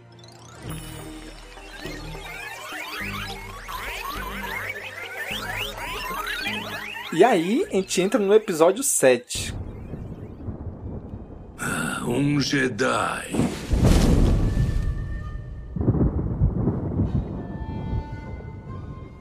Me diga, você é um Sith? Os Sith eram muito obcecados em tentar enganar uns aos outros. Então eles acabaram negligenciando completamente seu destino. E assim acabaram sendo extintos. Quero saber se você é ou não um Sith. Não vamos falar usando nossas bocas.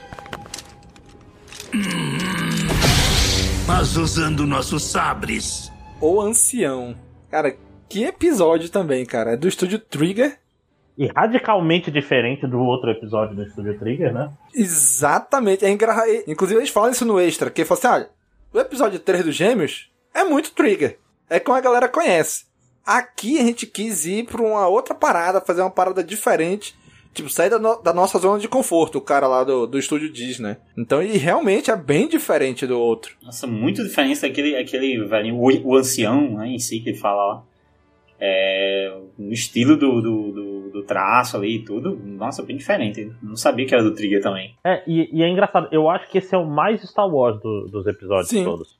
Exatamente. Eu também achei, era mais assim, com poucas adaptações, ele se passa de boa no universo Star Wars, assim. Acho que ali de adaptação que eu vejo, o formato do- da- das armas, né, que os, os Sith ali usavam uma adaptação ali do, do, do sabre de espada menor. É tipo uma espada mais curta, né? É, uma espada mais curta e tal, um- alguns conceitos, mas fora isso, eu acho achei bem dentro assim da proposta. Até, até eles assustados assim com se falarem um Sith é, é, depois de tanto tempo e tal, porque num universo assim onde você tá tudo reimaginado, nem precisava seguir essa regra, né, de que os Uhum. Sith estavam sumidos e tudo. Podia ter Sith Road, inclusive. Eu acho que eles jogaram no seguro nesse. Porque no primeiro eles despirocaram um pouco, né?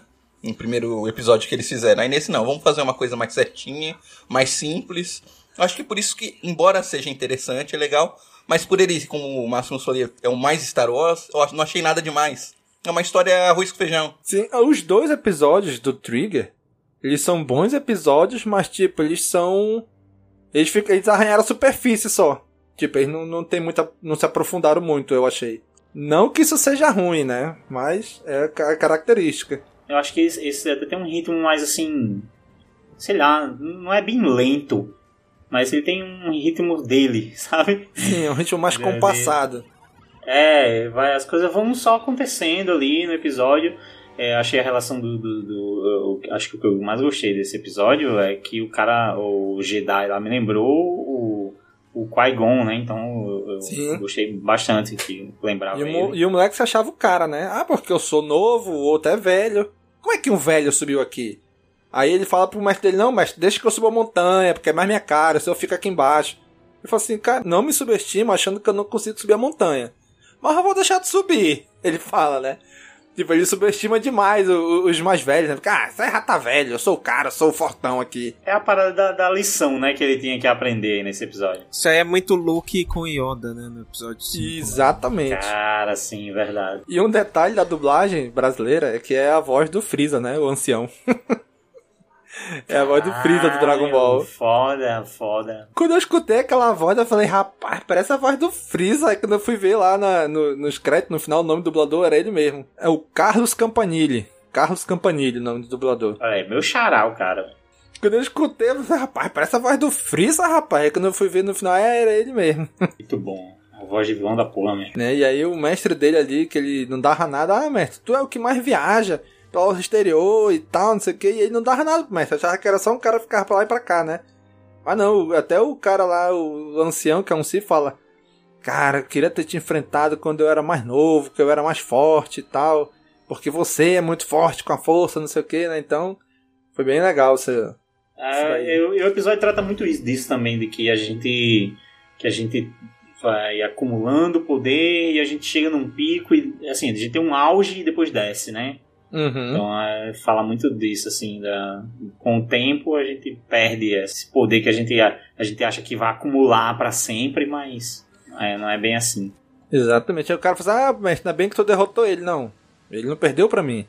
Ele perdeu pro tempo, porque o tempo dele passou. Então isso foi bem legal. E ah, inclusive nos extras o cara fala, né, um dos diretores lá do estúdio fala assim, olha, tu vê quando o cara, quando ele é, o- quando ele é o cara mesmo, quando ele é o fodão, tu vê que ele não fala. Ele fala pouco, ele não fica tagarelando. Então o mestre ele sempre fica mais calado, o moleque tagarela pra burro. O Sif fala um pouquinho mais, mas ele é o mais caladão. Ele não fala muito. E é tipo luta samurai, né? Dois, três movimentos e acabou a luta. Não vai ficar que nem. Ou ali no, no Ameaça Fantasma, pirueta pra lá, pirueta pra cá e vira e pula e não sei o que. Ou o girocóptero lá do, do Rebels. Não. Dois, dois três movimentos, pá, pá, pá, pá. Acabou a luta, é isso. Mas, mas aí ele venceu ali com o golpe que a gente viu lá no Kylo Ren, né? De apertar o sabre, assim, usar como um. Isso. Quase como um tiro, né? Exatamente. Foi bem legal, porque o golpe que ele usou pra derrotar o Padawan, ele foi tentar usar no cara e o cara, opa, já desviou, tirou, né? E no final conseguiu derrotar ele. E um- uma coisa que eu achei curiosa é a aparência desse Padawan aí parece muito com o personagem que tá agora nos livros e HQ da Alta República, o Bel Zetfa. Eu achei ele muito parecido com ele. Esse desse episódio aí, esse moleque. Que é um Padawan também lá da Alta República.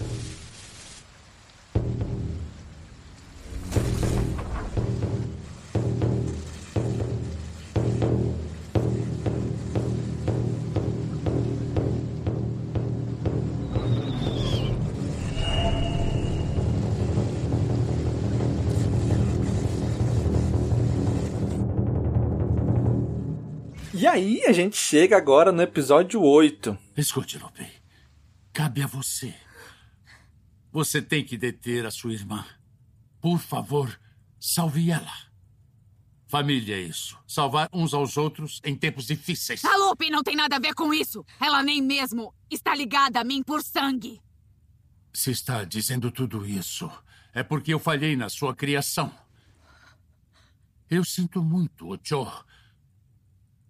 Mas, por favor, tente entender. Há algo muito mais importante do que sangue. Então, deem as mãos e protejam nossa casa.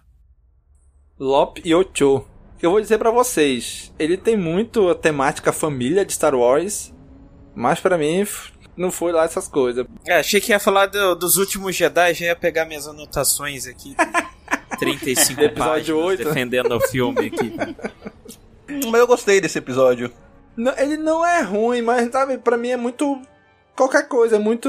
Não, não, não traz nada novo, assim, não achei. Ele parece o primeiro episódio de uma série. Não, vai continuar, vai ter vários episódios. É uma série fechada de 12 episódios. Uhum, ele também tem a cara de pilotão. É tipo o Bad Batch, que no, no primeiro episódio, uma parte da galera vai pra um lado e o Crosshair vai pro outro. É aqui. Só que bem feito. Começou, né? É, é tipo Churato. Cara, esse, esse é velho, hein? Esse é velho, hein? É tipo Churato. No primeiro episódio lá, os dois amigos se separam e um é do bem e o outro é do mal agora. Eu fui muito pego aqui nesse episódio pelo visual. Eu, eu fiquei apaixonado por esse episódio. Você falou que o outro lá lembrava Princesa Mononoke, né? Sim. Esse aqui também me deu um. Me, me, passou assim, coisas do, do estúdio Ghibli pela cabeça, porque é tudo muito bonito, uns cuidadinhos. Cada detalhe desse episódio me chamava muita atenção, cara. Eu achei tudo lindo e aí fiquei babando por ele. É um dos meus preferidos.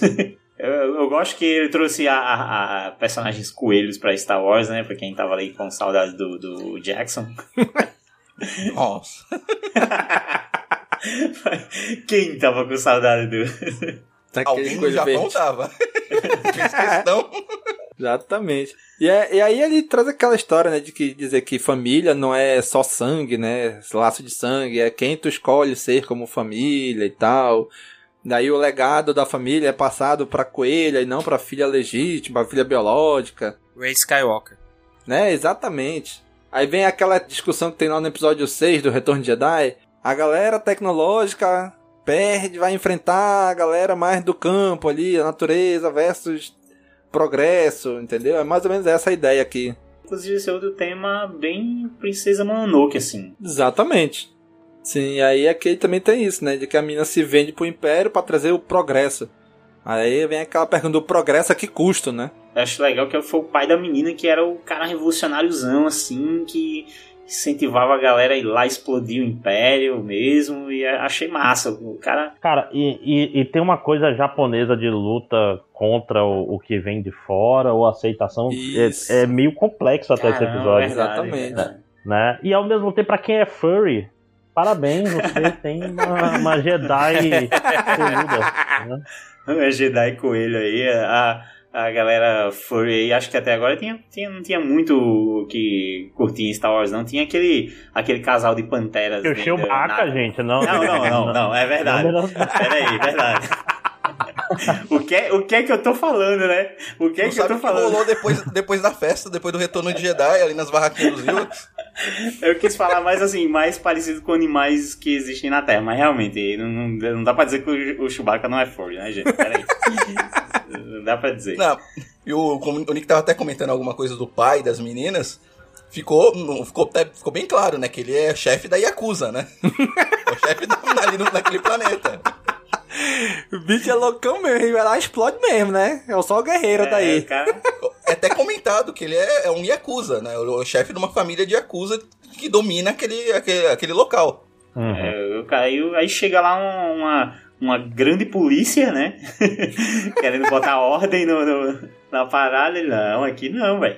Eu acho muito bonito ali, movimentação, batalha linda pra caramba. A menina lá, quando ela corta o cabelo também, a filha dele, assim, é, fica num, visual perfeito. Eu gosto que deram, assim, uma personalidade pra ela, pra filha dele. Esqueci o nome da menina. Ah, ah, a Osho, né? É, tá, tá no nome do episódio. Não, né? eu, eu esqueço o nome dela, eu, porra, no episódio é Lupe, Lupe Show, né? Como assim você esqueceu? Aí. eu acho legal que se você prestar atenção, ela tem uma, uma boca que ela tá sempre, como se ela tá sempre, sempre emburrada, assim, sempre fazendo bico, sabe? Uhum. Eu achei foda isso, ela tá sempre com essa expressão, assim, bem determinada, assim, achei foda. Assim, determinada pro errado, né? Isso. Fascista. filha Mas será que é pro errado mesmo? Não, será que é. do ponto de vista. É, assim, é- é, isso, isso é uma coisa interessante. É, é aquela coisa, olha, olha o clichê, né? É a tradição versus modernidade. É literalmente sobre isso. Porque, porque não tem um julgamento moral sobre o Império, né? Eu vi, eu vi isso, em- isso em outro review, acho que foi do, do, PH, do PH Santos, eu acho o nome do cara. Que ele fala, inclusive, que se a gente parar pra pensar, vê só, se o Império chega e oferece essas propostas e tudo mais, será que tu é o cara que vai pra resistência mesmo? Ou será que tu aceita? A gente, a, gente se, a gente sempre se imagina sendo o rebelde. O revolucionário, né? O revolucionário. exatamente.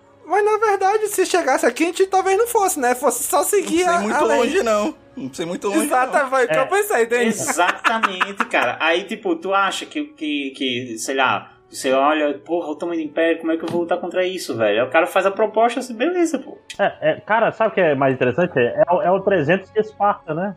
Que 300 de Esparta é o mesmo problema. Não é o Sírio, chamar de Sírio já, né? Os persas, Uhum. é, eles, eles falam, ó, cara, a gente não quer. Se você continuar sendo espartano, você só me dá um, um imposto aí pra tu fazer parte do meu império. E é nós. Aí não, aí o- os 300 de Esparta morrem e ainda assim não conseguem impedir. Na história real, né? Sim, não, sim. não mudou nada. Não muda porra nenhuma. Assim, se rebelaram, mas assim, só, só morreram, né? Ficou lá pra história, beleza. Ué, não, Esparta perde depois, pois é. Não, É. todos morreram e no fim. No fim virou um HQ massa. assim. É. Realmente não adiantava nada lutar. Pelo menos o Império sabe gerenciar governo, né? É, pois é. Imagina, você, assim, o cara chega, rola a proposta e fala, pô, eu vou deixar na mão da Yakuza do meu pai aqui. o que, que é isso? Mas muito bom, muito bom episódio. O, o- Imperial que tá lá também, achei o cara. O visual... Eles deram uma parada que, que os Imperiais têm até uma personalidade, né? Normalmente Star Wars dá uma personalidade assim, meio, meio vazia pros Imperiais, uma coisa meio. Uma coisa meio fria. Eles são uniforme, né? Pra, pra reforçar a unidade, né? Eles são- Exato. Lá no Rebels, pra, pra economizar até dinheiro nas animações, todo Imperial tinha a mesma cara, né? Você pode extrapolar para o conceito, né? Que é você tá abandonando sua identidade, né? Uhum, eu acho que era inclusive bem pra esse lado aí. Agora em Bad Batch a gente tinha também um cara bem padrão, você fica, ah, o cara é o vilão, o vilão imperial da temporada, mas o cara não tem uma, uma silhueta. Mas se você for ver aqui, não, até que os imperiais eles têm um estilo assim, o, o da mina lá da, da, da, da noiva tinha uma personalidade assim, se você fosse ver, né? Nesse aqui também o cara é meio, sei lá, meio coringa assim, nesse sentido, meio, meio estilosinho. É uma parada que não tem muito no Império e em Star Wars mesmo. Exatamente. E o estúdio desse episódio é o Geno Studio, é? O nome? Pronuncia? Genô, deve ser no máximo. É. Você conhece alguma outra obra dele? É, isso é muito louco. É um, é um estúdio que não fez quase nada. Pois é, eu fui Ele- procurar aqui quase não Ele fez achei. Golden, Golden Kamuy. Kamuy é muito bom. É, então, é a única coisa que eu assisti dele. Cara, eu não assisti esse anime, mas tem umas duas aberturas deles que eu acho animal, eu acho incrível. Tirando o CG meio tosco do- dos animais na primeira temporada, o anime é bem, é bem bom. É, aquele, aquele primeiro urso, ele traumatizou muita gente, né, cara? eu vou até procurar isso no YouTube, porque agora. é- Quero me traumatizar também.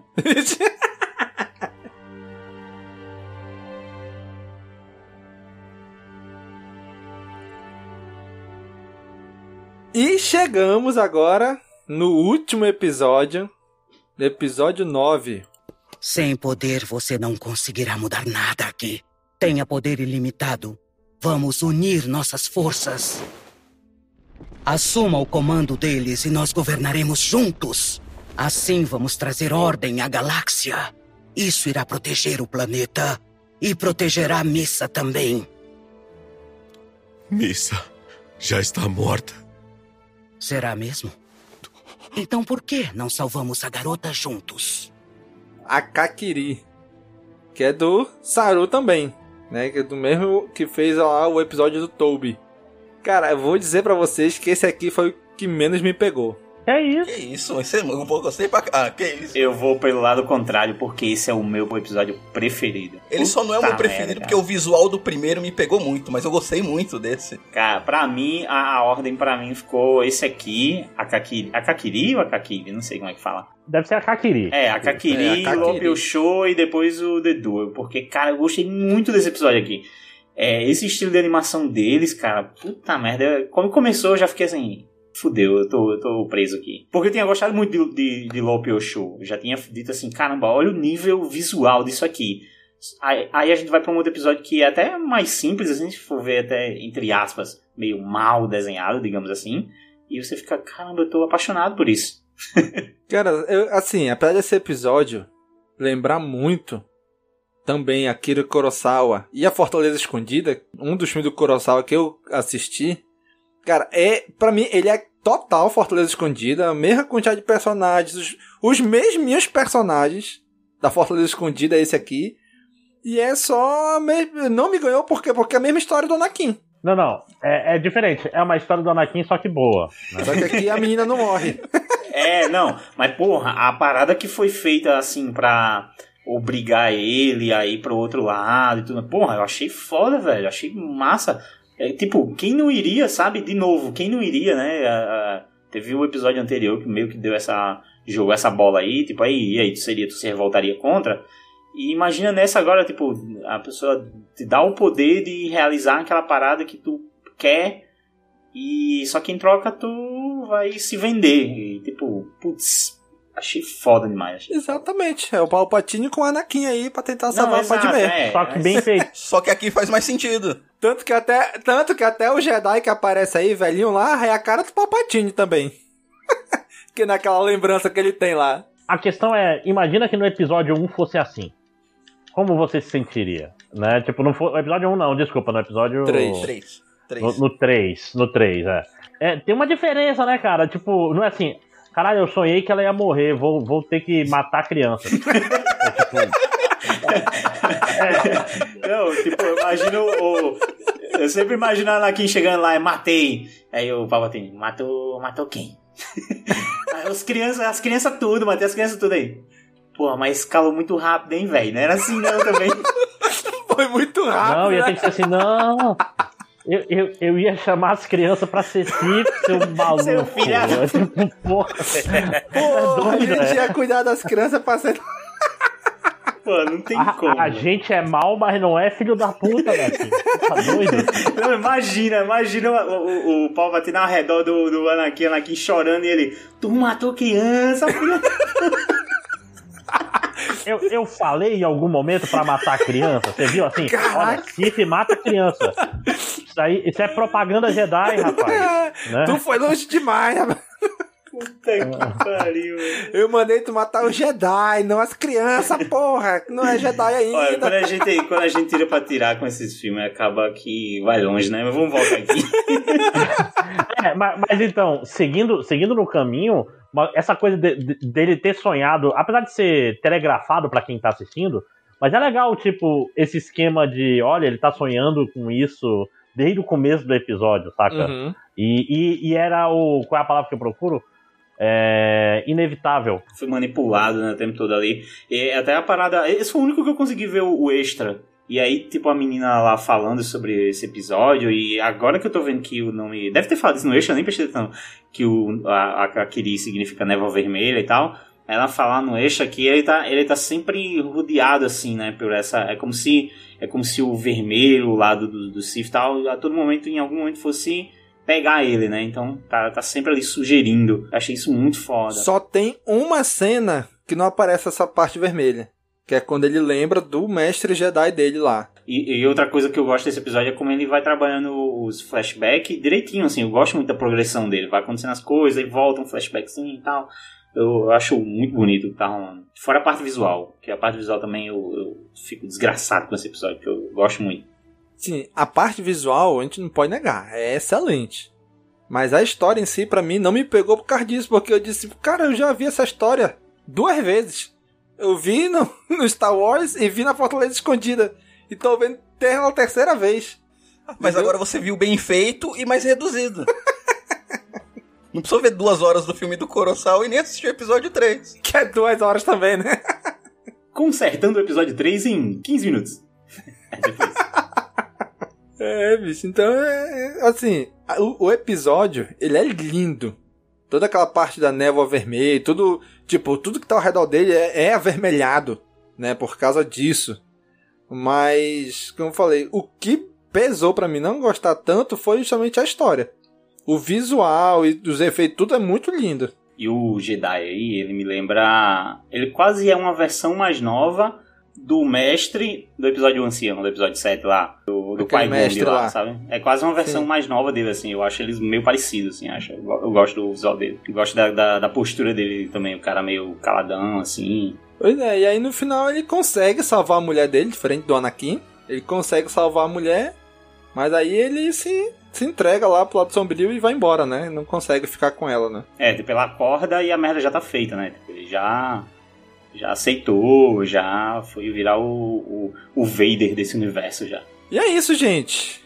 passamos aqui por todos os episódios. Agora vamos lá. Vamos aqui fazer uma recapitulação e vamos dizer qual foi o top 3 de cada um e o porquê. Vamos lá, vamos começar pelo Denia. Denia, top 3, Denia. Vixe, tá, tô, tô analisando aqui. O duel, o duelo, mais pela parte visual. A história também é interessante, mas não é nada demais, né? Mas a parte visual me pegou muito. Eu Já, é o primeiro episódio já chega pé na porta, soco na cara. Que eu gostei muito. O Akakiri, que também gostei muito. Em terceiro, eu vou colocar a balada de Tatooine. Que eu gostei Olha muito aí, daquele- Eu gostei muito daquele visual chibizinho. E é o episódio mais diferente, que mais se arriscou, que saiu fora da caixinha. Não, ó, vamos fazer Sim. uma coisa diferente, desvirtou de tudo que a gente viu nos outros episódios. Eu go- eu gostei muito e a música, eu achei, eu procurei no Spotify logo que terminei o episódio, mas não tinha. Eu, procurei também, Denia. Esse, esse, queridos ouvintes, é o primeiro passo do Daniel pra gostar do Boba Fett. Não, menos, menos. Preste aten- preste atenção, é o primeiro passo. E aí, Nick? Top 3. Cara, meu top 3 é complicado porque claramente o meu o episódio preferido é o Akakiri. Não sei, eu não sei o que. Quando eu terminei esse episódio, eu- quando eu terminei o Lopio Show, eu disse: Esse é o meu episódio favorito. Eu achei tudo lindo aqui, gostei do que eu vi e tal. Gostei dessa história, gostei do visual, gostei das lutas. Não tem como nada ser melhor que isso. Aí veio a Akakiri e eu fiquei, porra. Se tivesse um décimo episódio seria o melhor. Aí, aí pronto, a Kakiri é o meu preferido. Lope Osho ficou como segundo. E é incrível como o terceiro pode ser qualquer um. eu gostei simplesmente de todos os episódios de Star Wars Vision. Todos. Pra mim, tá tudo quase no mesmo nível ali. Então, em terceiro lugar, cara, eu vou ter que escolher entre uma turma aqui. Eu vou colocar o Nono Jedi porque. Porque eu acho. Não sei. Eu, eu gostei dele desde que assisti. Ele sempre se manteve com uma nota muito show ali. Então eu vou deixar o Nono Jedi. Mas, pô, podia ser a noiva aldeã, podia ser os gêmeos, o, o duelo, podia ser qualquer um. Marcelo. Top 3, Marcelo. Ah, do 3 pra 1 é o duelo, a noiva. Aldeã. Ai, a noiva o quê? Aldeã. Cadá- cadáver, não. e o nono Jedi. Muito bem, como é que é? Então, noivo aldeano, nono Jedi e... O duelo. Mas você destrambelhou a ordem. Caraca! Ei, ei, ei, não vai não, hein? Tá copiando, hein? É, meu, É o duelo, a, a noiva aldeã e o nono Jedi. Assim, eu ia deixar pra depois pra eu falar, né? Mas já que tu falou os mesmos três que eu ia falar, foi os meus três favoritos também. Cara, eu tenho um problema muito grande em, em fazer, assim, lista de episódios favoritos. Cara, eu não consigo. eu, eu não consigo dizer, ah, eu gostei mais desse ou da... Eu consigo dizer mesmo que desses três, foi os três que eu mais gostei dos nove. Agora, quem tá em primeiro e quem tá em segundo, o que eu mais gostei do contexto todo foi a noiva aldeã. Aí depois fica empatado aí, Nono Jedi e o duelo. Então meu top 3 é esses três aí. Noiva Aldeia foi o que eu mais gostei. Mas, cara, aquela parada do Nono Jedi vir com o conceito de um ferreiro de sabre de luz, o artesão do sabre de luz, cara, achei incrível essa ideia. Né? Apesar de que a gente sabe que no Universal Wars o Jedi tem que encontrar o Kyber, tem que construir o próprio sabre. lá, lá, lá, lá. É muitos anos depois, né? E esse, esse que é o legal, né? Se perdeu a- o, o método de pra fazer o sabre É de a, luz. a, a lenda, né? Se perderam as Isso. coisas, né? Isso Cara, que é legal. Achei muito legal. O artífice. Provavelmente ele era. Ele era um Jedi pouco experiente, até recém. E, e, tipo, é a última pessoa na galáxia que lembra como é que faz um sabre de luz. Exatamente, cara. entendeu? Achei Essa- perfeito, perfeito, perfeito. Sim. E menção honrosa aí pro balado de Tatooine pela ousadia. de, de fazer uma parada bem diferente. O, o foda, de vocês falaram isso de, ah, mas é porque é muito distante, muito tempo depois, ele era o último cara que sabia. O foda é que Star Wars normal já se passa na galáxia muito distante, não sei o que, tipo, como se já fizesse muito, muito tempo. Então, tanto faz quanto tempo se passa, vai ser tudo a mesma coisa. Vai ser tudo igual e, ah, se passou mil anos, tudo igual. Mas aí, Máximos, top 3 Máximos. Tá, então, ó, esse, esse eu achei que ia ser difícil, mas foi até fácil. O primeiro, o top 1, não, vou começar de baixo pra cima. O duelo, terceiro lugar, porque ele é muito bonito, muito legal. Eu gosto muito desse esquema Ronin, ele é muito estiloso, cara.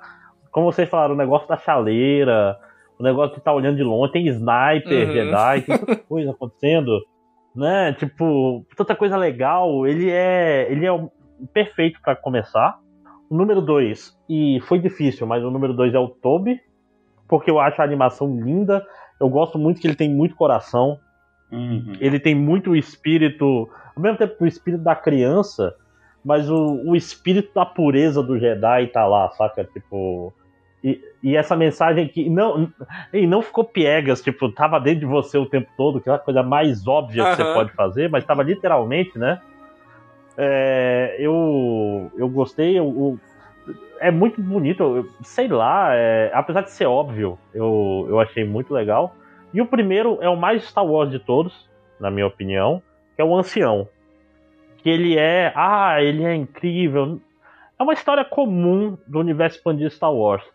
Mas ele pega esse espírito do, do Padawan com o mestre e a confiança, né, a cumplicidade que tem entre eles, né? Que é, um, que é um negócio que tinha entre o Kingojin o, e o Obi-Wan, mas o Jorge Lucas falhou em fazer do Obi-Wan com o Anakin, né? Sim. Que tipo, porra, é isso que a gente quer ver, saca? É, que- é óbvio, sempre vai ser o clichê do, do Padawan fazendo merda e o, e o mestre corrigindo. Sim. Mas é, é isso aí, né? Essas são as histórias mais antigas do mundo. Então acho que por ser bastante Star Wars. É, é a história da nossa vida também, né?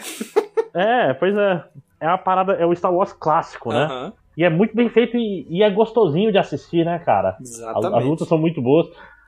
Me- é, é nesse que tem a, a bainha de luz, que é uma coisa meio estranha, mas. Não, é no duelo. É no duelo, que ele, des- que ele desembainha assim, a- o, tipo sabre, assim.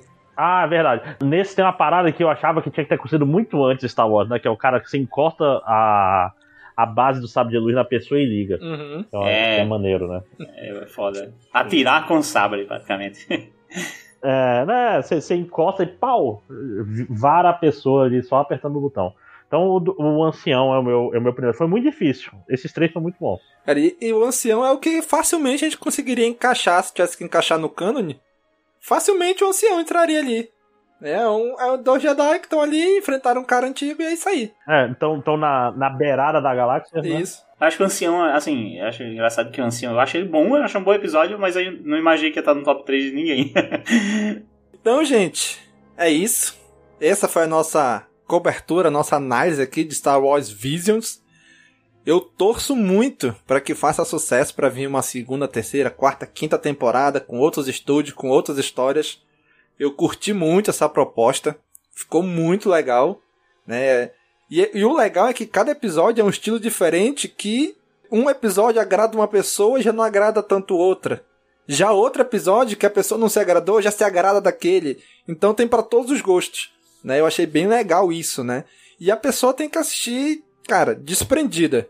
Desprendida do- dos filmes. É, é, é, uma- é um conceito totalmente diferente, né? Então, e, e quem abraça a proposta vai curtir muito legal. Vai, vai se deleitar aqui com Visions. Máximos, pessoal quiser te encontrar aí pelas internet, como é que o pessoal te encontra? Então, eu, eu sou mais facilmente encontrável no Melhores do Mundo, MDM, não a companhia de teatro, mas o podcast, que é mais antigo. Os caras foram tentar comprar o MDM, é, melhoresdomundo.net, e se fuderam porque não tinha, já, já era nosso, né? Aí tiveram que comprar os melhores do mundo, Uhum. né? É um podcast semanal, às vezes eu tô lá, às vezes eu não tô, porque a vida é muito difícil, né, gente? A gente tem que fazer muitas coisas. É um podcast muito longo. Se você quer substituir todos os seus podcasts por um podcast só, é uma opção boa pra isso, porque ele é, ele é longo pra cacete, né? E se você quer, não, Máximos, eu gostei muito da sua voz, gostei muito do seu estilo, eu quero ouvir um podcast que com certeza vai ter você no podcast inteiro. Tem também um outro castelo, que é o único podcast de games do, da Amazônia Ocidental. Não, mentira, deve ter outro. né? Mas é, é o melhor. Se a gente lançasse mais, seria melhor ainda, né? Porque, sei lá, a gente lançou uns quatro episódios esse ano, porque tá complicado. Uhum. Mas eu acabei de lançar um episódio hoje de Outro Castelo. A gente fala de quê? Fala de videogames, fala de filmes, fala de. É um podcast sobre videogames, mas ultimamente a gente grava um podcast assim, vamos falar do jogo que a gente jogou, dos filmes, falar de anime, fala de mangá, fala de qualquer porcaria que apareça na nossa frente, inclusive de Star Wars, né? Sacanagem. qualquer porcaria, inclusive Star Wars, não, mentira. Star Wars vezes é muito legal e eu tô muito feliz por vocês terem me chamado. Quando tiver alguma coisa assim que não exige eu conhecer o universo expandido inteiro, Podem me chamar que foi um grande prazer. Beleza, o prazer foi todo nosso. Todos os links estão aí na postagem desse episódio, pessoal. Quem quiser ir lá conferir. Gente, muito obrigado por você estar aqui. Se você curte nosso projeto, nosso trabalho aqui como podcast de Star Wars e quiser nos ajudar financeiramente, é só entrar no apoia.se barra castwars que a partir de um real você já pode nos ajudar. Você já se torna nosso apoiador. Ah, Domingos, eu não tenho condições de todo mês estar ajudando vocês, mas esse mês eu posso. Olha aí, agora tem uma novidade, contando primeira mão até pra equipe, que ninguém sabia disso. Se quiser fazer um pix pra gente, só é mandar aí agora pro, usar como chave de pix nosso e-mail, contato@castwars.com, que vai cair aqui na nossa na nossa ajudinha para manter a gente no ar. Tá bom? Então, gente, já sabe, né? Curte, comenta, compartilha, divulga nas redes sociais, manda o link desse episódio no grupo da família do WhatsApp pra galera ouvir. Um abraço e até a próxima. Falou, pessoal! Valeu!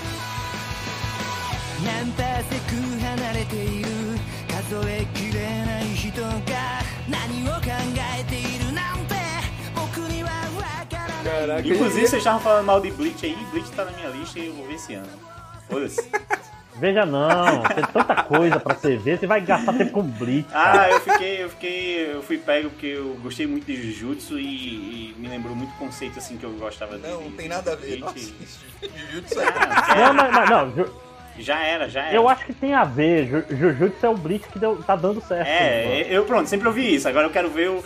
Por falta de novos episódios de Quero ver Jujutsu, o que eu quero que- ver o o que Jujutsu deu errado, que deu errado. é isso.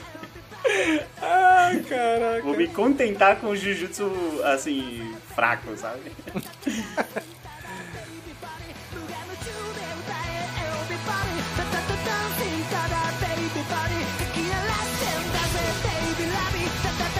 Antes de eu sair, eu queria saber qual é a posição oficial desse podcast sobre The Last Jedi. Só pra saber onde ele Um excelente filme. É um excelente. Excelente filme. Adoramos. Eita, gente. Tá aí? Eu, eu gosto, mas não desse jeito. ok. Eu- eu- cara, eu gosto de falar que eu gosto só da história do Luke. Eu acho todo o resto é uma merda. do Luke com a, com a Rey. Porque toda a parte do. do fim. A parte A do parte- fim é meio chatinha mesmo Mas, faz, Cara, mas tem um, eu- é- porquê. É, aproveitar. eu lembro da minha sensação no, no cinema, que eu tava odiando esse filme. Até a cena da. Cara, da Almirante. Da Holdo. Nome tava escapando, que é da a Holdo. Na, na velocidade da Que luz. teve uma que é referência, inclusive, no episódio dos Gêmeos aqui de Visions, né? Sim, sim, com certeza. Exatamente. Desse momento em diante, esse filme me ganhou. Porque a partir daí vai ter a luta lá do. do a luta do Luke. Coisa linda, cara. Uhum. Que, que final pro Luke. Como tem gente que reclama disso, eu não entendo. Também não. Mas ok, não é sobre The Last Jedi. são as mesmas Mas, gente, é, é um grande prazer. Nossa, não. Olha, se eu for ousado, eu digo que episódio 9 é a pior coisa que fizeram com Star Wars até hoje. Aí, ó, a, a- a voz Não. da razão. Escutem a voz da razão. Eu, eu, eu acho que eu nunca fiquei tão revoltado numa sala de cinema na minha vida. Você já assistiu o especial de Natal? Tenta. Não. Mas, mas o especial de Natal é um especial de Natal, saca? Esse filme. O, o crime, a última cena desse filme é a. a- como é que é? É o tribunal de Haia tinha que julgar o GG Abrams por causa daquela última cena. Puta merda, cara. E, e, é ti- e- e ele faz aquela pausa de qual é seu nome? Ela fala, Ray, não, porra, nome completo e CPF. Aí dá aquela pausa, começa, a musiquinha vai começando, você quer falar Rei Skywalker. Aí todo mundo no cinema, não, não fala, por favor, não fala, eu vou morrer de vergonha. Aí ela fala, não, Cringe. meu cara, de socorro. Ah. É, mas assim,